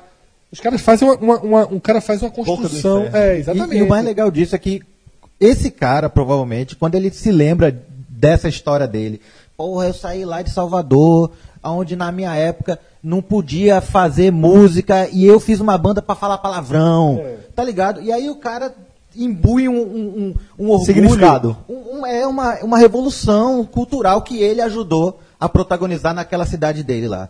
E, e- e que é grande na cabeça dele, mas não, não sai muito E daí, aí, ligado? no BuzzFeed, nessa minha pesquisa, eu encontrei uma lista feita pelo BuzzFeed em 2015 com as 20 músicas mais machistas Dá pra fazer uma lista muito É. maior. É do É. Brasil? Do Brasil. Dá pra fazer uma música, É. fazer uma coletânea. Ele faz o seguinte: Qual é a mais nova? Assustadoramente machista. O que, o que eles. Não, não, não o ranking, mas de- dessas aí, qual é, É, veja a, só. a, a mais recente? Eles não, não entram aqui nesse universo funk, tá? Eles não mergulham, que é onde tem hoje. Sim. Onde tem hoje. É, O- é, a- a- Disso, o né? muito disso. Mas também tem muito empoderamento feminino também. Tem um misto das duas coisas. Mas tem, é, mas é onde mas- tem a produção sim, de, de, de Beto morreu pra frente. Sim, sim. É, né? o, o- o proibidão, né? Como se Isso, fala. é, Muitos, tem, né? tem demais. É, Beto morreu, é, poderia ser um funk de hoje, pelo que é falado. Cássio, das mais no- da mais nova que tem aqui, é uma de Pericles. Eu não sei de quando, mas é um cara que está que tá em curso. 18 lugar. Ah, mas não diz o ano dessa música, não? Não, porque ele só bota a letra. Mas como o Pericles é contemporâneo a gente aqui, eu vou ler a letra da música. A pia tá cheia de louça, o banheiro parece que é de botequim, a roupa toda amarrotada, e você nem parece que gosta de mim. A casa tá desar- desarrumada e, e nem a vassoura tu passa no chão. Meus dedos estão se colando de tanta gordura que tem no fogão. Se eu largar o freio, você não vai me ver mais. Se eu largar o freio, você vai ver do que eu sou capaz. Essa é a 18 na lista. Caralho, velho, que maluquice. Aí né, tem, velho? aí tem É pra gente ver como a gente ainda é, É. um país machista do cacete, Muito, né, muito. velho? Racionais, né? Que é uma música, essa música até conhecida, Mulheres Vulgares, que Gabriel até pensa, ele cita em Loura Burra, que é, logo vem logo atrás na lista. Que é Fique esperto com o mundo e atento com, com tudo e com nada. Mulheres só querem, preferem o que as favorecem. Dinheiro e posse. Te esquece se não estiverem. E completa Gabriel o Pensador. A procura de carro, a procura de dinheiro. O lugar dessas cadelas era mesmo num puteiro. Não, eu não sou machista, exigente talvez, mas eu quero mulheres inteligentes, não vocês. E pra você me entender, você é até mais direto. Loura burra, você não passa de mulher objeto. É foda. E aí você vai descendo. Essa fez sucesso demais. Demais, demais. Demais, velho. E aí você vai descendo e você, na Foi verdade. um grande serviço que Gabriel Pensador prestou pra Não, mas é o seguinte, Celso. Se você for descer e for ser aberto, o samba brasileiro todo, praticamente. O Brasil é um país machista. É, assim. o samba brasileiro todo, ele é construído dessa forma. Muita música. É, tem, Afinal contas, E aí ele você- joga pedra na geninha. tem, né, ra- ra- ah, tem é, de racismo. Mas é uma crítica. É, né? tem, tem é. racismo, tem. Muito. Então, deixa eu. Eu vou ler, por exemplo, Noel Rosa. Muito. Não que muitas. Chico não seja machista, tá? É. Importante que se diga. Chico vai ser é um, é um dos desfechos dessa lista aqui. Aí tem Noel Rosa. É, cita Dorival Caymmi, citado, né? Tem, porra, o Assim. de carnaval demais. Isso. Aí eu tô dando nomes que são nomes é, é, bem consagrados da música brasileira. Bezerra da Silva. São nomes que, por exemplo, transitam na esquerda hoje Sim. tranquilamente. Bezerra Mas- da Silva é um cara é. cultuado. Aí uma música de Bez- Bezerra da Silva chamada Piranha. Né? Eu só sei que a mulher que engana o homem merece ser presa na colônia. Orelha cortada, cabeça raspada. Carregando pedra pra tomar vergonha. Tá ouvindo, piranha? Faz Marcelo Nova parecer uma criança, né? É. Porque. Mas, é, mas é, também é um Uma reflexo. criança não. Mas, ô, Fred, É. só, Uma só- criança não, mas um comparsa. Um, um- um- é. compassa, concordo, mas compassa. Mas assim, é, é, o Brasil é machista pra cacete. Hoje é machista, imagina Exato. há décadas atrás. Então, o que mostra hoje é que hoje, você gravar isso, e a gente tá tendo esse debate hoje, porque talvez se a gente estivesse gravando se existisse a mídia podcast nos anos 80, também talvez a gente nem tivesse ser a gente não tá nem debatendo, Ia tá ser nem debatendo. Mas o fato Ia ser ma- musicast. mas o fato da gente. É, é. E o fato de a gente estar debatendo hoje, e o fato das pessoas não gravarem hoje esse tipo de música, essas letras, Só e não aceitarem, mostra que a gente evoluiu, pô. Isso é muito bom. O- a gente já, já E a gente evoluiu. sobre a importância do politicamente E a gente, correto. exatamente, e a gente evoluiu graças ao politicamente correto. Aí a primeira Eu colocada. acho, na verdade, que não, é- não graça, mas uma coisa consequência A da primeira outra. né? colocada, ela me impressiona pra cacete. O autor. Chico? Não, o autor. Chico tem uma observação aqui. Mas a primeira colocada me impressiona muito. O autor não é conhecido, pelo menos meu, Germano Matias. Mas eu fui pesquisar. A música eu também não conheço, mas eu fui pesquisar uma música muito conhecida. Porque ela foi regravada por Gilberto Gil. Em 79, no disco Antologia do Samba Choro. Aí depois eu fui pesquisar com essa música. É a versão que ficou conhecida da música mesmo, é a de Gilberto Gil. E a música, ela é. O, o trata como violência psicológica, doméstica e racismo. E ainda coloca assim: é ou não é campeã? A letra da música. Minha nega na janela diz que está tirando a linha. Eita nega, tu é feia, parece uma macaquinha. Puta Olhei pariu, ela e disse: vá já pra cozinha. Dei um murro nela e joguei ela dentro da pia. Quem foi que disse que essa nega não cabia? Como é que você imagina Gilberto Gil cantando Isso essa é, é bizarro. E aí eu fui pesquisar e aí, teve, aí tem uns caras que fazem. é, Mas, pô, é, é um, é, é, é importante dizer isso. É um erro absurdo achar que o machismo no Brasil é algo pertencente à direita. Não é. O machismo do Brasil é algo pertencente à cultura nacional. É, tá ao entranhado- Brasil. ao Brasil, entranhado em todo É mundo. cada um olhar pra dentro de si, encontrar o machistinha que habita em si, Exato. sentar ele no cantinho, conversar, explicar pra ele sobre machismo, sobre a importância do papel da mulher na nossa sociedade e sobre respeito. E sabe- e sabe uma Mas coisa é olhar que- pra dentro. Eu acho que Olha- acima de tudo é isso. É quando você falar em machismo, em qualquer tipo de preconceito, olhe pra dentro. E saber Se que você, você- é parte de uma sociedade E- machista, e- certamente você vai encontrar traços desse preconceito. E a gente é maci- E cabe a você melhorar, né? E a gente aqui é machista. A, a gente é machista. A gente, eu é, é, é, sou machista em alguns pontos. E eu acho que, que o grande mérito e o grande é, evolução é quando você reconhece que está sendo machista. É. Porque às vezes você é machista você- falo, sem perceber.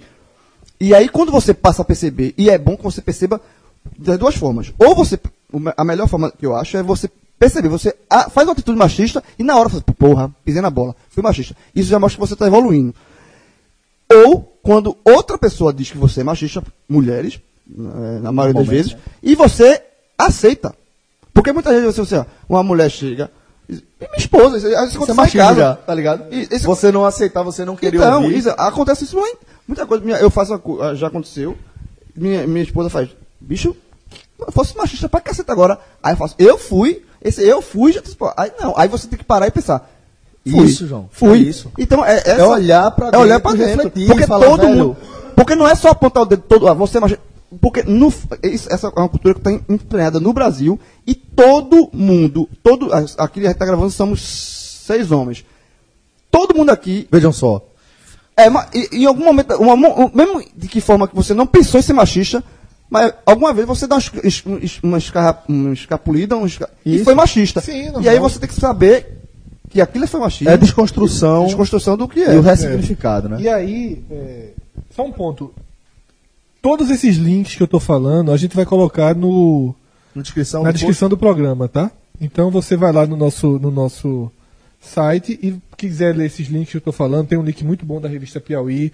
Tudo que a gente encontrou sobre o tema, Por sinal, falando em, em revista Piauí, vou indicar aqui um podcast chamado Fórum de Teresina, que é produzido pelo pessoal da revista Piauí. E aí, para fechar esse assunto, Celso, tem uma observação no final da lista. E a observação foi o que rendeu mais comentário do que a lista. Não foram incluídas na lista músicas eh, nas quais o machismo da letra é claramente uma crítica através do recurso do eu lírico. Exemplo, Chico Buarque. Eu achei que o exemplo foi assim. Se fosse Geni. Geni eu aceito eu lírico. Sim, sim, Geni sim, é o eu lírico. Agora, feijoada completa não é. Que é aquela música que ele faz mulher, bota mais água no feijão, É, fazer- sim, frita assim, linguiça que os caras estão vindo morrendo de fome, não sei o quê. Não é o cúmulo do machista, talvez nem tivesse nessa lista. Mas é uma letra. É uma letra machista. E assim, e faz todo sentido aos sambas da época. Agora, aí você foi pesquisar sobre a letra, muita gente acha machista. Existem textos dizendo que, de novo, é o eu lírico de Chico criticando os homens que ligam. Assim, aí eu achei uma super proteção a Chico. Eu acho também. Eu acho que- Chico, eu acho Chico brilhante, deixando claro. Também eu acho. um compositor brilhante, talvez o maior compositor da música brasileira, mas eu percebo vários traços Mas de ele, tem, mas ele é muito criticado. Tem muita gente É, que inclusive, critica a, ele, a última música por ser dele, machista. a assim. última música recente, aquela que tocou é, recentemente na rádio, a música de trabalho desse disco, ele sofreu Do uma crítica Caravela, por ser né? machista. Caravelas? É, que é que é, que o cara larga a mulher e família Sim, pra é, encontrar mulher, né? É. Tipo, pra, Ele foi, pra pronto, foi amor. daí que surgiu toda essa. Foi. E aí ele, ele lembrava, deu uma lista de. Não, ele, ele não tá sendo machista, foi aqui não. Já, já, foi, foi outras machista, vezes, e fez, é. completa, que é justamente isso. Eu não me lembro a letra exata dessa música, que é Tua Cantiga o nome da Tua música. Cantiga. Mas é, ele, ele foi criticado. E aí, Celso, eu não vou mergulhar nisso. Nessas pesquisas eu encontrei um texto com o oposto. Uma menina, um texto, um, um blog feminista, ela faz uma leitura de Camila Camila do Nenhum de Nós. Que eu sempre cantei, tipo, como cantava Silvia Piranha, certo? Na minha infância. Silvia Piranha, Camila, ah, ô. Eu tô tentando buscar ainda É. a- a- o trecho machista. Não, Tô não, não é tô- machista não, pelo contrário. É uma letra sobre... Um suicídio. Não, é quase isso. Uma denúncia de violência contra a mulher. Uhum. Que a- foi escrita dessa forma, Teddy Corrêa explicou recentemente o que era a história toda, que era inclusive uma Camila mesmo. É, uma amiga no jornal. deles, que apanhava muito tal. Eles, só que lá nos anos 80, eles não transformaram isso em bandeira. A música tocava com a mesma, abre aspas, profundidade. Como quem fala de quem vai jogar futebol. É, Faz uma era- música era sobre um música. jogo de futebol. E não houve. Então, se uma música dessa lançada hoje, ela seria um Virava grande- bandeira, né? Era um uma hino, grande né? bandeira. E o texto dessa menina é para dizer o seguinte, porque uma corrente do feminismo diz que homem não pode falar de feminismo. Eu entendo. E ela disse assim, ó, essa música, nos anos 80, feita sobre isso, é fundamental, porque é uma música ao acesso de tantas pessoas. Ela falou, eu não sei a idade dela, ela falou, eu, eu, eu canto essa música há muito tempo, só há três anos, ouvindo de novo, eu me toquei na letra, e a letra é foda. Eu vou pô. escutar essa música. Eu, É. eu gosto- eu Essa- essa música. questão de- Pra mim era um de- suicídio. Eu, eu sempre entendi essa música como um suicídio. Que é a, a É. garota se suicidou. Eu sempre entendi, obviamente, Eu- como eu- depressão, algo do É. tipo, mas a letra, ela é, ela é muito, ela é quase que clara e assim é foda a gente nunca parar pra, pra entender dessa forma. Aí, Fred, é, só para falar um pouco dessa coisa de as mulheres falarem de feminismo, eu acho que são etapas, né? Eu acho Homens falarem de feminismo. de só as mulheres Ah, sim, do mulheres. feminismo, né? Eu acho que são etapas. Eu acho que é, é a construção de uma identidade e de as mulheres falarem isso é uma luta nossa e é a gente que vai conduzir essa luta porque nós temos capacidade para fazer isso, né? Eu acho que é muito mais nesse sentido de é, as mulheres terem alcançado um patamar onde sim, hoje a gente sabe que esse debate tão chato que todo mundo acha insuportável porém tão importante sobre o feminismo, ele está mais disseminado na, na, na nossa sociedade. Ele é mais presente. Então, talvez uma, agora que esse assunto está em pauta, as mulheres estejam falando que, ó, beleza, chegou a hora de a gente lidar com essa questão. Né? Então, acho que pode ser uma, a leitura feita dessa forma.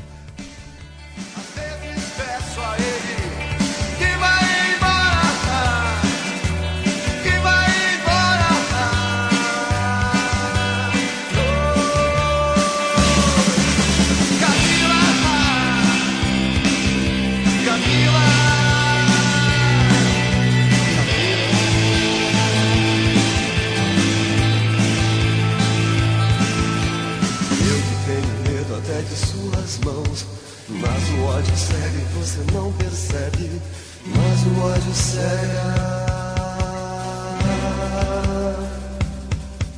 Bom, é, galera, a gente vai sempre trazer aqui no Agamenon é, pautas relacionadas, obviamente, à cultura pop, né? E a, a gente até, a, a bem da verdade, a gente até perdeu um pouquinho é, do hype em torno desse, desse conteúdo que a gente vai apresentar. Mas é um conteúdo que eu acho tão bacana, que eu acho tão interessante, que eu insisti para que a gente mantivesse eh, na pauta, apesar de compreender e aceitar que realmente a gente perdeu um pouquinho o timing. Eh, Mas em parte, Celso, acho que a gente perdeu um time pra um grupo, certo, que é o que já bus. viu. É. Acho que a gente pode até ter um papel importante De, de, de levar para divulgação. outro grupo, né? Perfeito. Fazer uma segunda camada, uma terceira camada, que eu acho que eu já sou a segunda camada. Certo. Levar uma terceira camada de. Então vamos lá, a gente está falando aqui de um stand-up comedy chamado Nanette, certo? Que é dirigido, escrito, obviamente, e apresentado por uma comediante australiana chamada Hannah Gadsby, certo? É um, um conteúdo produzido originalmente pela Netflix, que está disponível lá nesta sua plataforma de streaming, que certamente se você não tiver, você vai saber quem tem e vai poder assistir na. Tá? É, então, adianto o seguinte, que se você ainda não assistiu na net, dê uma pausa aqui no seu player, tá? vá assistir e depois volte. É, a gente vai tentar não falar nenhum spoiler, nada absolutamente determinante. Mas é impossível você analisar um conteúdo sem falar sobre ele. Tá? A gente vai tentar é, é, é, fazer um raio-x. E até para que fique legal, a gente não pode ficar segurando. Então vai Exatamente. falar o que gente for vai falar o que vier na cabeça da gente. Tá? A gente não vai objetivar, é, descrever o que é o- a parada, mas vai acabar acontecendo isso para as partes mais determinantes. Então, se você ainda não assistiu na net e tem a pretensão de fazê-lo para acompanhar esse trecho aqui melhor, fica à vontade. Do contrário, se você achar que você não tem problema com spoiler, fica à É vontade. porque também. essa cultura do anti-spoiler que surgiu recentemente, um, um- um adendo aqui antes de entrar aí na net, é uma cultura também meio burra, assim, né? Porque crítica de filme sempre existiu. E a melhor crítica tem que entrar no filme. Mas diferente do spoiler. pô. Não, pô, mas é o que eu tô Spoiler dizendo. dizer, o mocinho morre no final. Não, Quem sim. matou foi o Não, mas olha garçom, só, mas quem é o que matou eu tô foi o dizendo. marido. Isso era, isso era a lógica do spoiler, mas foi tão, isso foi sendo tão divulgado, Sim, divulgado tão, sim, tão sim, que agora se você falar que o filme, não sei o que, tem, um- você fizer uma crítica, Banalizaram o é, spoiler. banalizaram o spoiler e criaram uma, uma ojeriza assim. Hoje você tem, veja o que falou, a gente vai falar sobre o Nanete e você precisou fazer Um spoiler alert. É, exatamente. Porra, se a gente vai falar, é- a gente vai conversar sobre algo que a gente viu. E hoje em dia é proibido isso, assim, sabe? Você, Mas você é não pode. Custa nada. Custa nada, né? Eu, eu, eu, eu detesto spoiler. É, é porque. se bem que, no caso de Nanete, não é bem spoiler, porque a gente tá falando de um stand-up. Isso. É, seria a mesma coisa de eu chegar pra você e falar, meu irmão, assisti Cinderela ontem, o espetáculo da Cinderela no teatro, e vou te falar como foi. Ah, não, não me fala não. Meu irmão, é o mesmo espetáculo todo dia. Tá ligado, velho? Tipo, e, e o fato de eu estar contando não tira o valor de você ir lá assistir o espetáculo, tá ligado? Exato. Mas enfim. é. Bom, é, então vou tentar aqui abreviar rapidamente é, do que se trata. Nanete é um stand-up que, na minha opinião, é um stand-up que revoluciona este, essa modalidade de conteúdo e que, a meu ver, na verdade, alça o stand-up a um novo patamar. né? É, ela- ela subiu o sarrafo. É, ela, ela subiu o nível e não só subiu o nível, ela abriu uma porta para toda um no- uma nova mídia. Uma nova categoria. Uma nova categoria. Quando a gente fala em stand-up comedy, você imediatamente vai pensar em comédia. Você né? já falou stand-up comedy agora. E é stand-up. Você mesmo falou. Quando a gente fala stand-up comedy Perfeito. agora, Perfeito. é comédia. É, ó, é verdade. Você falou agora. Verdade, verdade. Perfeito, Guilherme, perfeito. Então, quando, quando a gente fala em stand-up, você automaticamente Bota o comedy ali. bota o comedy, como eu fiz. como eu fiz. É, mas não é isso que você vai ver quando você for, for assistir na net. Pode até ser que você ria em alguns, em alguns pontos. Certamente você vai rir em alguns pontos. Mas a mensagem que na Vai rir net bastante, inclusive. É, É. Tem uns momentos hilários, é. né? É, o estilo dela de contar é espetacular. Então, Então, porque assim, a carreira dela até aqui é de stand-up comedy. perfeito, Isso, é. ótimo, importantíssimo destacar, né? É, na É, net ela, é um- ela na- dominou esse, esse, essa arena de stand-up comedy e Ela, ela, ela, em determinado momento, ela fala que ela precisa largar a comédia. Veja só. No meio de, um- de uma apresentação de um stand-up, teoricamente comedy, você, porque era até então uma comediante, né? Você é pé com a, com a- de surpresa Ela com a abre com informação. é. Ela fala, eu preciso largar a comédia, né? O que é que ela faz? É, De revolucionário, eu acho que é a maneira como ela conta a história.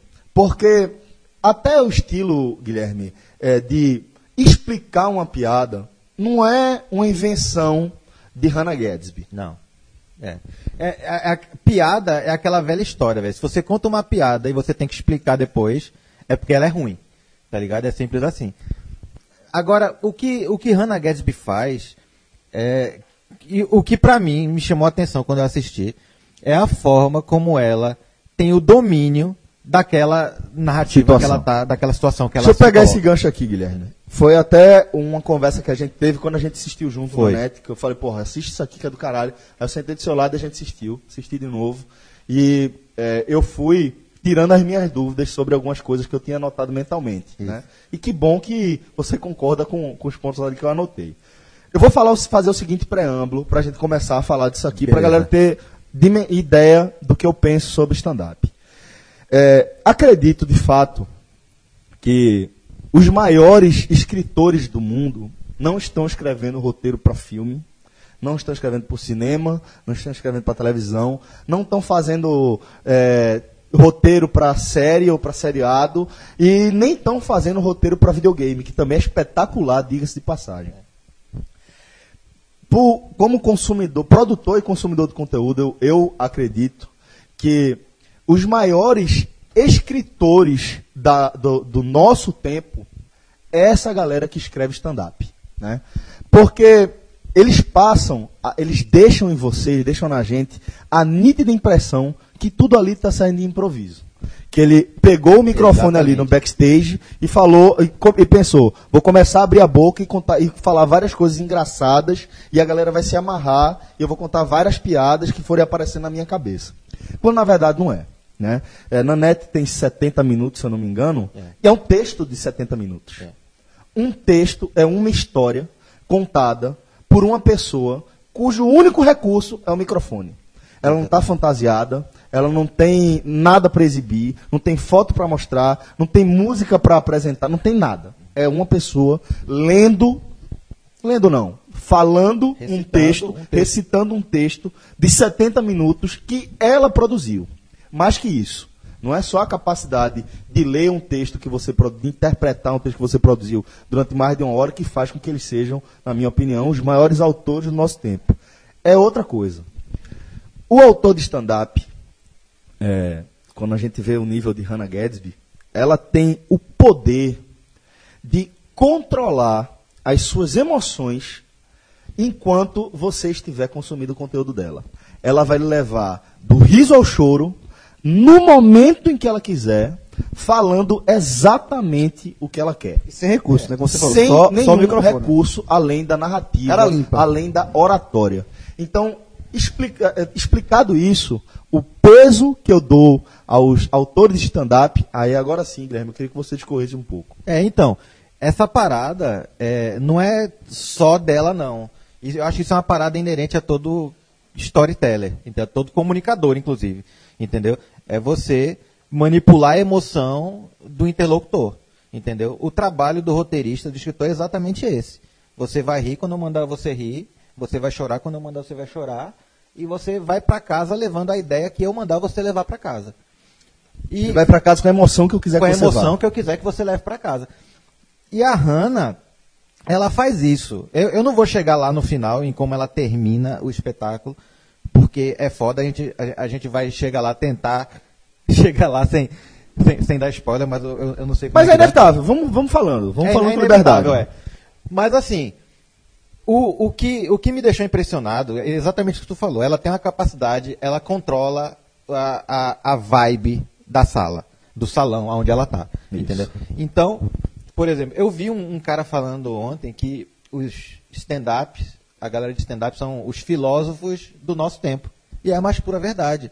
É a galera que está pensando nas nossas questões do dia a dia e colocando um, um twist, um ponto de vista diferente para as paradas que a gente vive todo dia, entendeu? Então o cara, o cara que faz um, stand-up sobre a fila de banco, ele tá tipo, é um filósofo, é o que Aristóteles fazia, tá ligado? Ele tipo, sentava e tá pensando bom. e tá pensando sobre aquilo que, que ocorre ali na, na- na- no dia a dia. O, o Nanete, especificamente, ele, ele tem fases, né? A gente percebe que ele tem Ele fases. tem atos. Tem atos. Como todo São filme. três atos. São três atos, exatamente. Como todo filme, como todo conteúdo, né? E isso mostra aquilo que eu falei, isso mostra o domínio que a Hannah tem do, da, da sua mídia. Como é que ela começa? No primeiro ato ela apresenta o quê? Então, é, eu vou explicar como é. É, o, o, o, o- espetáculo dela é estruturado como qualquer roteiro, como qualquer filme, entendeu? Três atos, é, dois pontos de virada, três pontos de virada, na verdade, né? E tudo acontece no texto dela na hora que tem que acontecer. Quando a gente estava vendo, tu notou que eu, às vezes eu dava pause. Era só para ver a, a linha do tempo no, embaixo, para eu ver em que estágio, se a gente está um quarto do, do, do, do filme, na metade do filme. E os pontos de virada dela batem tudo. Então, por exemplo, ela, ela começa o seguinte. Primeiro ato de tudo, da, de todo o filme, e no caso na net, é o mundo comum. Então ela começa, tirando a parte de que ela abre dizendo que vai largar a comédia e, e já dá um choque. Que é a maneira que ela. É a, a ferramenta que ela usa para prender a sua atenção. Pra prender sua atenção logo Se liga cara. aqui que eu vou, vou eu tô acabando a comédia por aqui. É, ó, a minha, minha carreira na comédia vai acabar. Então você já fala, porra, velho, tipo, sou, sou fã, tô vindo aqui, tá ligado? E Paguei ingresso. paguei né? ingresso e ela. E tô vendo o último show, que porra é essa? É. Então ela usa isso já como para criar atenção na sala, né? E ela começa com o mundo comum. O mundo comum é aquilo que você já conhece. Então ela começa fazendo as piadas que você já espera dela. Tá ligado? Ela começa fazendo a piada, o conteúdo LGBT que você espera dela. É importante que se diga que ela é lésbica. E que ela fez até então. É, que o que- até é- então ela construiu a carreira. Eu- ela é feita, Fred. Eu não acompanho a Isso. carreira dela, mas deu, ela mesma dá a entender que ela fez muito sucesso com piadas lésbicas. É, então- autodepreciativas. É, então ela se, ela se colocava como sendo o centro da piada e ela levava o chute, né, da piada. Ela era o, o, o- assunto da piada. Ela- Era como aquele um comediante que era cego, né? Que é cego, não sei. Sim. Que ele fazia a mesma coisa, ele É, fazia pia- o Ralph May, que eu não sei se vocês conhecem, era um comediante que já, já morreu já. Ele era muito obeso e ele só fazia piada de gordo. Ou seja, ele se colocava ali Como o Jô Soares fazia muito isso. né? É, exatamente. E ela fez isso a carreira dela toda. Então, quando ela começa, ela tá te dando o, a zona de conforto. O que você espera de mim é isso. É o meu mundo comum é esse. Olha, piada de lésbica e papapá, o que acontece, vamos rir, papapá. Até aí tudo bem. Aí quando chega ali na marca dos 15 minutos mais ou menos, Ela vai falar a história do- da parada de ônibus, né? é, não, então. Ela começa, ela começa a contar aquela história de quando ela foi. Flertar, É, ela foi flertar com uma menina. que estava desacompanhada até então e que, o namorado então- chegou depois. É, aí o, o, o namorado viu ela conversando com a menina, o cara chegou pra enfrentar ela e a desculpa que o cara deu pra a- ser agressivo vai falar: Eu pensei que você fosse um. Um, um, entre gay? aspas, um gay. Dando em cima da minha mulher. Porque ela tem uma aparência muito. ela- Andrógena. ela- é. É. Ela é Aparência alta, andrógena, né? andrógena. É, É aquela aparência mais neutra. Ela É. até faz uma piada com isso. Ela fala: "Eu tô acostumada, eu sou eu sou uma atenção ambulante". E ela até brinca com isso. Ela fala: "Onde quer que eu chegue as pessoas me confundem". É. Acham que eu sou homem. Então elas falam: é, senhor, seja bem-vindo. E assim que percebe, ela até brinca. E aí eles usam a palavra mágica que faz tudo ficar bem. Senhor, é, seja bem-vindo, senhora. É. Senhora. É. Então, falou senhora, pronto. Esqueci. Mas é legal- não ouvi aquele senhor. É legal né? que ela fala que, por um breve momento, ela pode ser um homem branco. por um breve Exatamente. momento, E eu ela- sei e me sinto como um homem branco. O- a pessoa mais poderosa do Eu sou planeta. mais fora do planeta. As portas se abrem pra mim. Senhor, por aqui. Oh, senhora, desculpe. É, exatamente. Mas naquele momento, até o senhora, eu sou um homem branco, tá ligado? É ótimo pra mim. É né? ótimo, ela faz até essa piada. E aí o que que acontece? Ela começa a inverter, ela, ela conta essa piada, e essa piada é um incidente inicial de toda a história, tá ligado? Isso, Porque é. ela volta para recontextualizar isso mais tarde.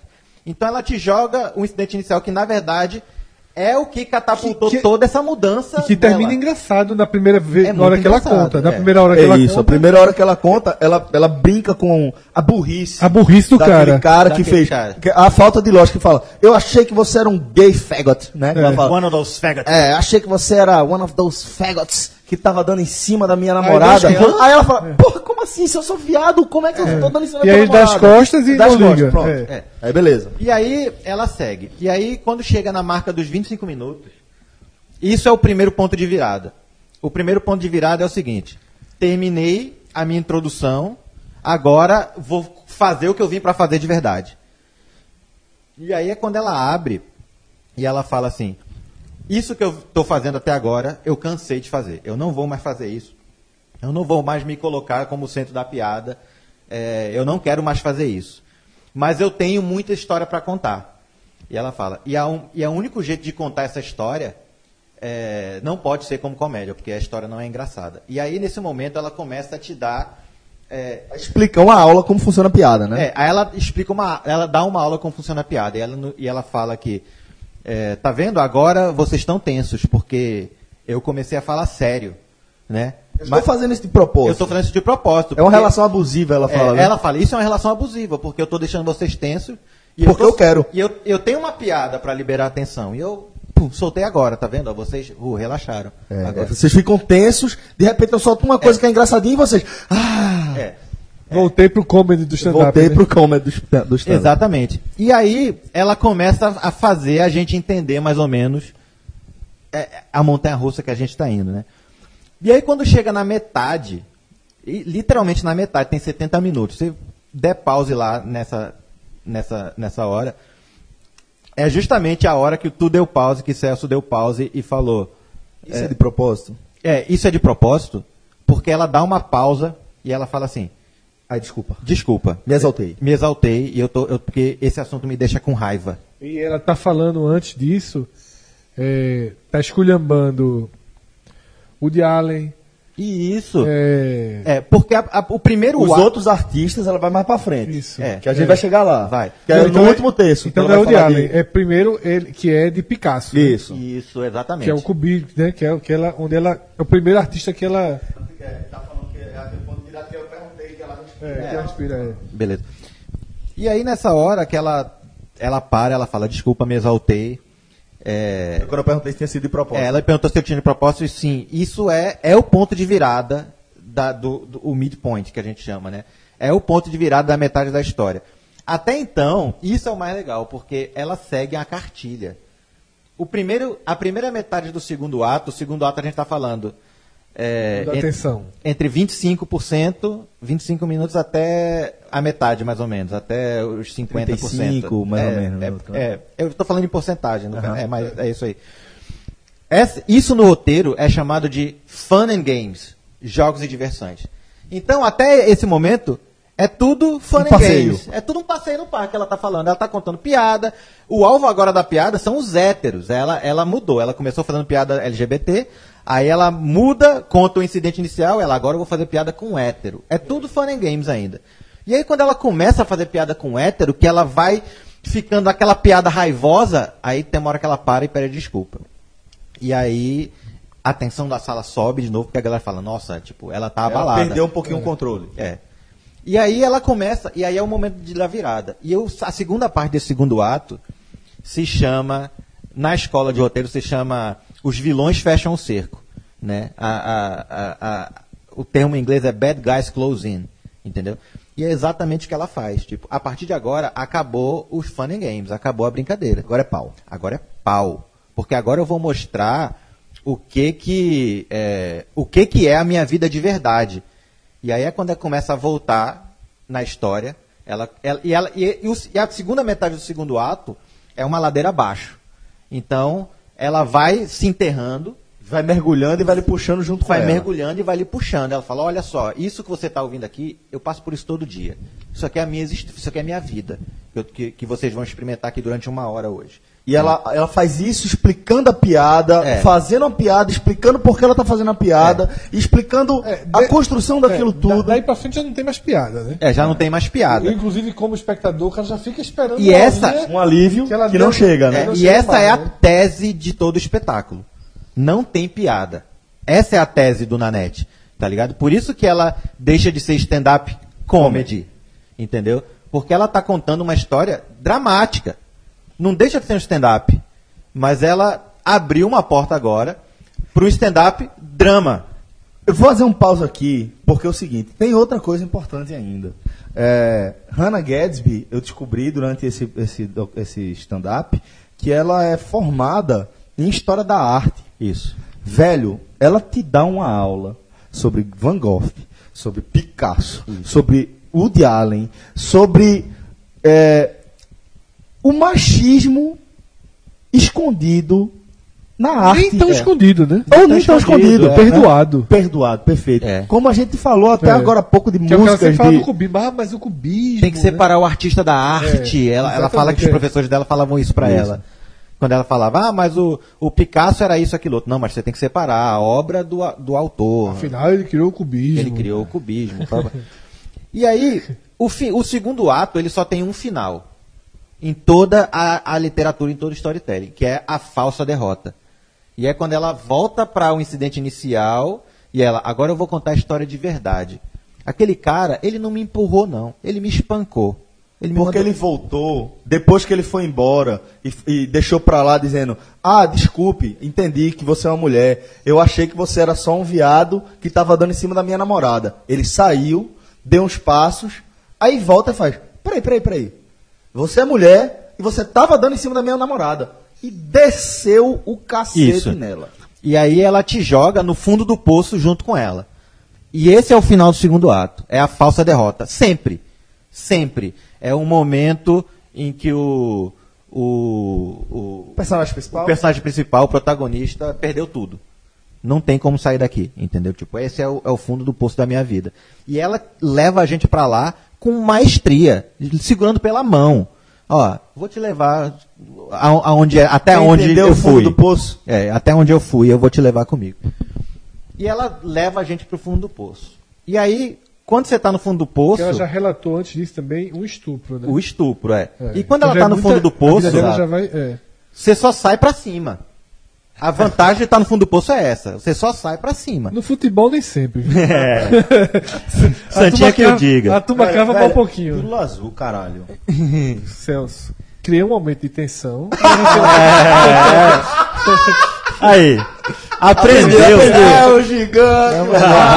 Porra, a turma já tá nervosa ouvindo o cara. Aprendi, Peraí, agora jogou o. Funny Games aí. Falsa derrota aí. É, que seja, que seja faça O derrota. nome disso é inversão de expectativa. Olha aí, Olha aí, porra. É, pô. E aí, ela tira a gente da falsa derrota direto pro clímax. E o clímax é o que ela veio pra falar. O clímax do filme é assim, é, é para isso que você pagou o ingresso, você veio aqui pra ver isso. E eu vou lhe dar. E aí o clímax da história dela é justamente ela falando que depois dessa, desse soco na cara de verdade que ela dá na gente, ela fala, olha, mas eu tô aqui, eu sobrevivi, e isso me construiu, Sou bem sucedido. Sou bem sucedido, isso me construiu, fez o que eu sou hoje. E assim, e ela leva a gente pro clímax, e o clímax e a resolução, eles estão quase juntos, porque depois que você- o, o- o protagonista ele passa do clímax, amarrar as pontas é, é só viver felizes para sempre, é só isso mesmo. E aí, o que ela faz no final é uma parada que me impressionou muito, porque do mesmo tempo que ela, ela tá manipulando a sala o tempo todo, no final ela chega assim. E durante toda essa noite, eu tenho dado, alimentado vocês com tensão e eu tenho feito piada para aliviar essa tensão. Só que essa tensão que vocês estão sentindo agora, Eu não vou aliviar. eu não vou aliviar. Você vai levar Você ela pra vai casa. levar ela para casa, porque é assim que eu vivo a minha vida toda. E você vai sentir hoje o que é ser eu. Boa noite. E ela sai. E ela sai. E a galera demora uns três segundos para começar a aplaudir, bicho. Porque é uma coisa assim que ninguém estava esperando. Como quem diz, essa pica agora é, É de sua. vocês. Leve ela para casa e pense nisso. Entendeu? Porque eu tô aqui hoje, mas tem muita gente que não tá, não vive para contar a história, como eu tô contando agora. Entendeu? Então ela sai. E quando ela sai, a galera fica. Caralho. É, é- é a interrupção do, do que você está esperando, né? Uma coisa que foi cortado, brut- cortado É. de forma. Porque você ainda espera Você a última espera, piada. exatamente. Você espera a última É, piada, espera. aliviar a tensão e você poder ir pra casa. Uf, Porra, valeu. Eu terminei lindo, chorando pra caralho. velho. É o inesperado. Eu terminei, eu chorei várias vezes, eu terminei chorando muito, É. pô. E aí, quando esse final é a parada mais genial, porque isso mostra que o, o controle que ela tem sobre o material. E isso que eu falei, tipo, você vai levar pra casa o que eu quiser que você Deixa eu te leve. fazer uma pergunta.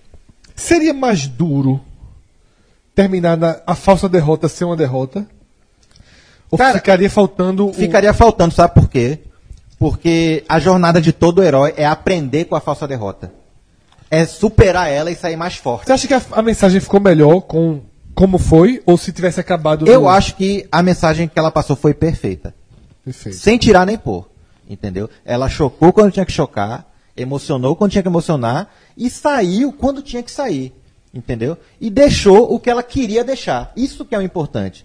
Ah, será que poderia ter sido melhor? Cara, esse, esse espetáculo que ela fez foi friamente calculado para deixar você do jeito que ela quiser. E ela, isso ela conseguiu 100%. Logo que acaba, sabe qual é a minha reação? Minha reação é voltar pra ouvir uma frase de novo. Que, porra, achei a frase tão bonita, tão sensacional, que foi a seguinte: Rir não é o melhor remédio. O que cura são as histórias.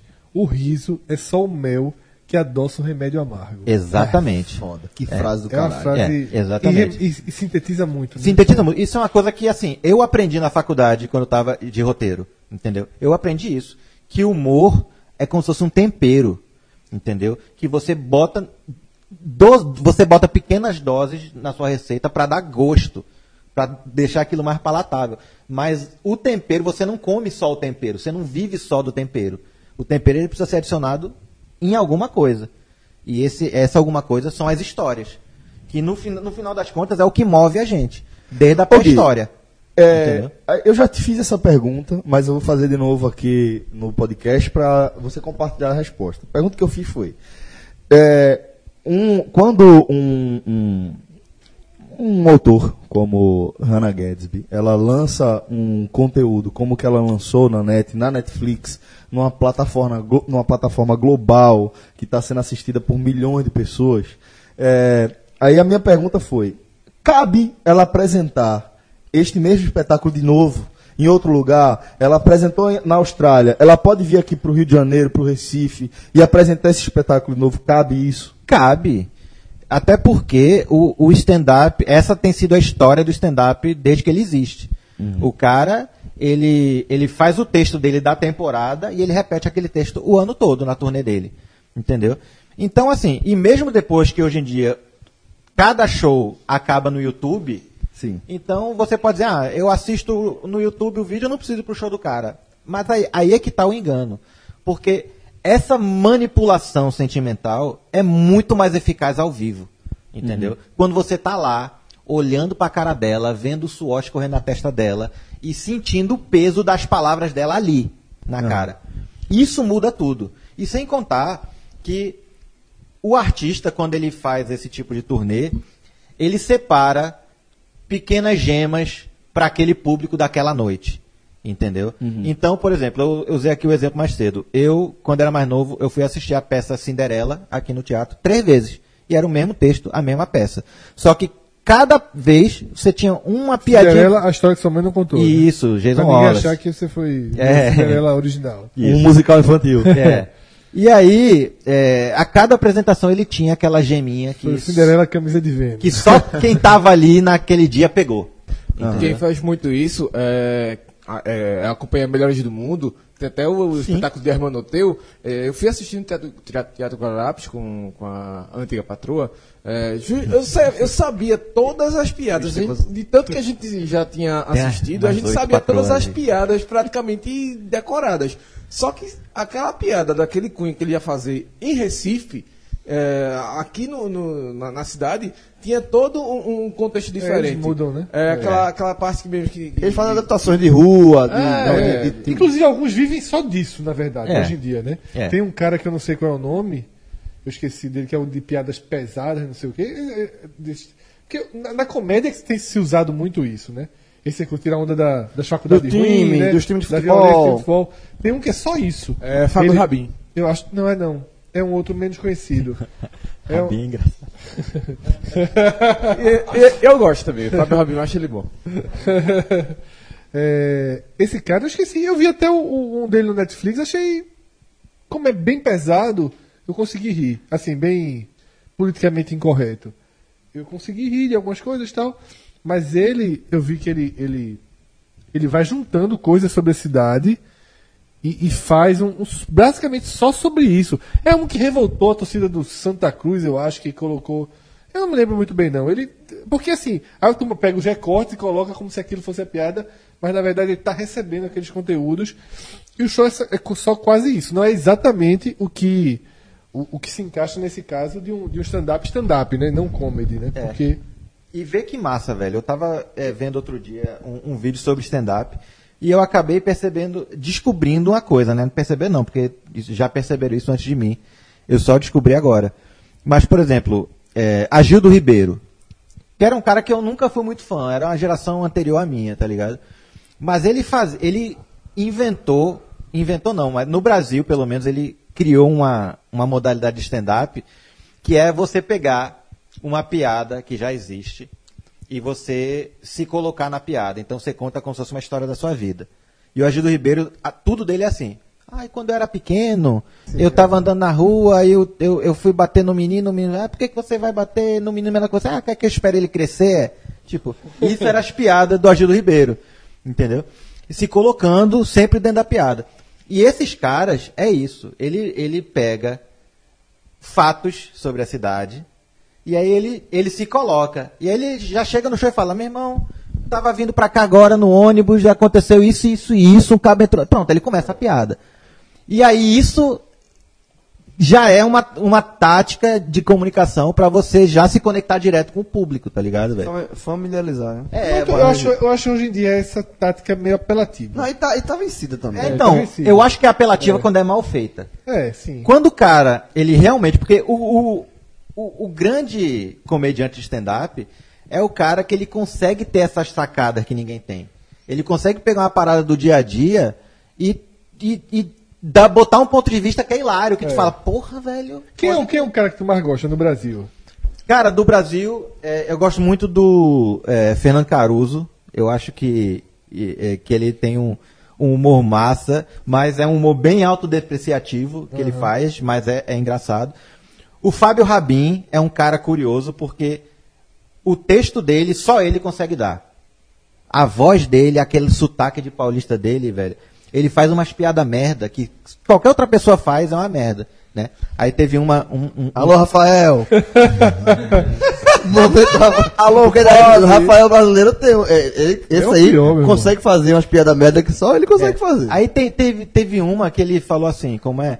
Lembra do, do grande sucesso da música brasileira Eu Quero Tchu, Eu Quero Tchá, né? E aí na época que a música estourou, o Rabin ele deu um, um, um, um, um- um show, né? Ele falando Eu quero Tchu, Eu quero Tchá, Eu quero Tchu, vai tomar no cu. Tipo, uma parada idiota, tá ligado? Pobre. Mas que só funciona na boca dele, porque ele que tem aquele, aquele time de entrega. Sérgio Malandro que o diga, né? Ih, irmão, ó, tava. Eu quero o tio, vai dar o cu. Então, entendeu? Só ele faz essa Sérgio. Malandro vive de glu-glu e é Até hoje. Até até hoje. hoje. Até E hoje. só ele faz aquilo e é engraçadíssimo. Hipótese, É, só desesperados também. É. É, exatamente.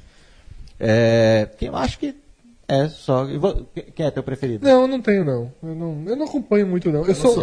Eu na sou muito verdade, de stand-up, não, mas é, eu gosto sou- muito de Dave Chappelle, que na verdade. Mas aí já saiu do Brasil, né? é americano. É porque eu, eu não sou muito, assim. Eu, eu, pra mim fazer rir é muito difícil.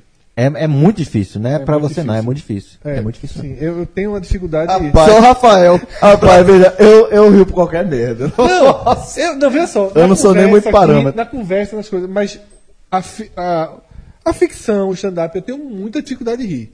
Eu não. Assim, eu posso rir de memezinho no, no, no Twitter, no Instagram. sim. Aí eu, eu, eu, ri- eu consigo rir sempre.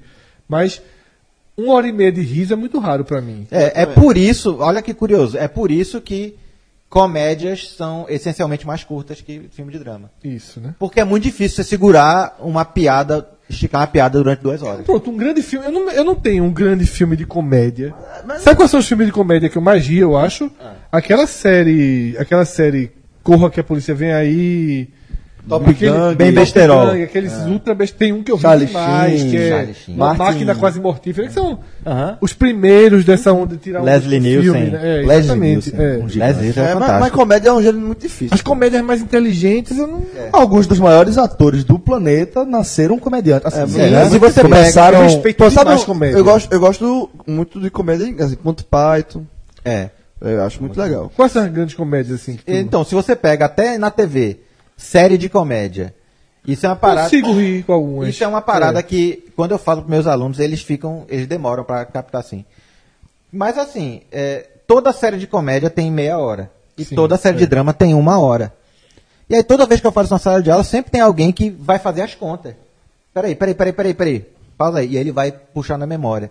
Até constatar que realmente é, verdade. 23 minutos por causa das- do- dos comerciais, né? É, TV aberta. Hoje em dia com streaming morreu isso, né? Mas é isso. Com os comerciais é 22 minutos pra comédia, 44 minutos pra drama. E isso é uma, uma convenção, tipo, o cara que tentar hoje, ah, eu quero fazer um drama, até conseguiram. Augusta é uma série brasileira que é um drama de meia hora. Entendeu? Rua Augusta, é Augusta. Passava no. Eu assisti um pedaço, alguns. Isso. Passava no. Mas é muito difícil, porque a comédia, a piada, é só uma punchline. Ou seja, é um eu acho que foi no HBO. É um setup e uma punchline. É muito fácil. Você, tá, a gente conta uma piada aqui, todo mundo ri. Beleza, o trabalho tá bem feito. Agora o drama não. Você tem que construir um personagem, fazer a gente se importar com ele e depois criar um conflito pra esse personagem. A gente tem que comprar o conflito pra gente poder comprar a dor do personagem pra ficar satisfeito com a resolução no final. Ou seja, tem toda um, um- uma Tem um parada. preparativo, né? Um preparativo. O, roteiro, o roteiro de drama é mais difícil do que fazer do que o de Não, é muito mais fácil. É mais fácil, né? Muito mais Eu fácil. acho também. É eu acho que fazer rir é muito mais Fazer rir é muito difícil. Só muito pra você ter ideia, eu tô no Netflix com minha esposa, ele passou umas semanas aí numa vibe de dessas séries de crime, né, de suspense. Sim. Velho, sinceramente, eu vi umas quatro, cinco séries, Iguais. todas mais ou menos, bem mais ou menos, todas muito parecidas e todas foram divertidíssimas assim, Uhum. enquanto entretenimento, enquanto eu tava vendo, mesmo tendo algumas coisas absurdas no roteiro, muletas gigantescas Sim, de sim. roteiro. Mas assim, elas conseguem criar, tipo, Um engajamento principalmente me parece personagem, fácil. né? Tipo, criar uma série com 10 capítulos de suspense, vai segurando o suspense, vai dando um pouquinho da desvendando, e se quando você não tá vendo só, você tá vendo com alguém, vai se estigando, se estigando, se esticando e vê até o fim, né? Tem Eu uma- assisti é, aquele. O, a, o segunda temporada não consegui ver, mas aquela primeira temporada de 13 Razões, de uma vez só. É, eu, eu, eu, eu, não consegui ver de uma vez só, porque é um, uma dureza aquela série pra ver de uma vez só. É isso. Entendeu? Então, e isso, isso que tu falou é uma parada muito muito real, porque hoje em dia, principalmente em Hollywood, é, eles re- repetem muito a receita que deu certo. Né? Então, por exemplo, eu sou um cara hoje muito chato para ver série. Porque eu começo a ver uma série e em cinco minutos eu consigo dizer se eu já vi aquilo ou não.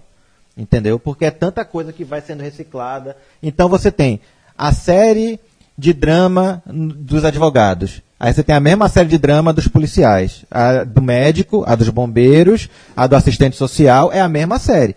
E aí você vai para super-heróis. Você tem Arrow, Flash, Supergirl. Que já é um pouquinho diferente, Supergirl, né? É, Supergirl, é, na verdade, é a mesma série. Entendeu? É só, só o tempero que é diferente. Entendeu? Mas Supergirl, eu escrevi também um, um, um spec Supergirl. E é, das três da, do, do Supergirl, é a minha favorita. Mas, enfim, é, é a mesma coisa, é a mesma série. É a fórmula, entendeu?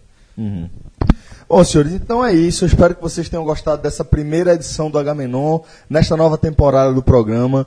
A gente agradece de coração a todo mundo que fez questão de lembrar a gente que o Agamenon não podia morrer, a todo mundo que mandou mensagem para mim, para Fred, para o podcast, para cada integrante aqui do, do, do programa. É, realmente é um prazer incrível para mim gravar esse Agamenon. Acho é, é o programa que, na verdade, que eu mais curto de gravar. E é um prazer, Guilherme, tê-lo aqui. Espero O que a galera telecast de derrota é bom demais. meu. Porra! Espero que você tenha gostado também de participar e que. Pô, foi massa, é massa estar aqui. Eu espero estar aqui mais vezes pra, Certamente. pra poder falar de, de cultura pop. Tem muita, E traga também. Traga, tem muita curiosidade tema. É. e muita informação inútil. E Que era inútil até teve- hoje, teve mas não vai ser Agamenon mais. antes do Agamenon, só sobre Star Wars, Ó pra isso. rock, videogame. Isso foi antes da Não, pô, antes de começar o Agamenon, o Celso fez quando eu entrei na sala, fui o último a chegar, faltava 15 minutos pra assistir o jogo, pra terminar o jogo do game, 12 minutos, o Celso fez. É, vamos terminar agora o jogo, né? Meu irmão, chegou aqui, só tinha eu e Celso olhando pra, pro jogo. E a galera conversando. E os quatro A ali. tava vendo, a turma tava vendo o final do videogame. É. Eu só vi Cássio falando antes do programa. Depois não Depois mais. né? até que a gente Teve- liberou teve- ele. tivemos uma baixa. Tivemos uma baixa. Tivemos uma baixa. É raro um programa não ter uma baixa. É verdade. pronto, roteiro repetido. Nosso roteiro, um, um morre. Um sempre morre. É. Sempre morre no... Ô, senhor, espero que vocês Cássio gostado. algumas vezes. É Kevin, né? Do, do... É na... Kenny, porra. Kenny, Kenny. Kenny, Kenny, Kenny. Kenny. E sempre volta. Ô, senhores, um forte abraço a todos. Deixem as sugestões de conteúdo, do que vocês querem debater. Qualquer conteúdo que vocês acharem interessante, manda pra gente, que a gente vê se tem possibilidade de a gente debater em cima dele. Só não manda sua mensagem pra gente ler, porque acabou isso, né? Acabou esse negócio. Acabou a vinheta. Acabou, Graças a Deus. acabou O epílogo. comentando Acabou, os não, comentários. acabou a minha, acabou. vinheta, a minha vinhetinha acabou. Então, pra terminar, pra você que gosta da minha vinheta, vai terminar assim. Epílogo. Pronto, pode terminar.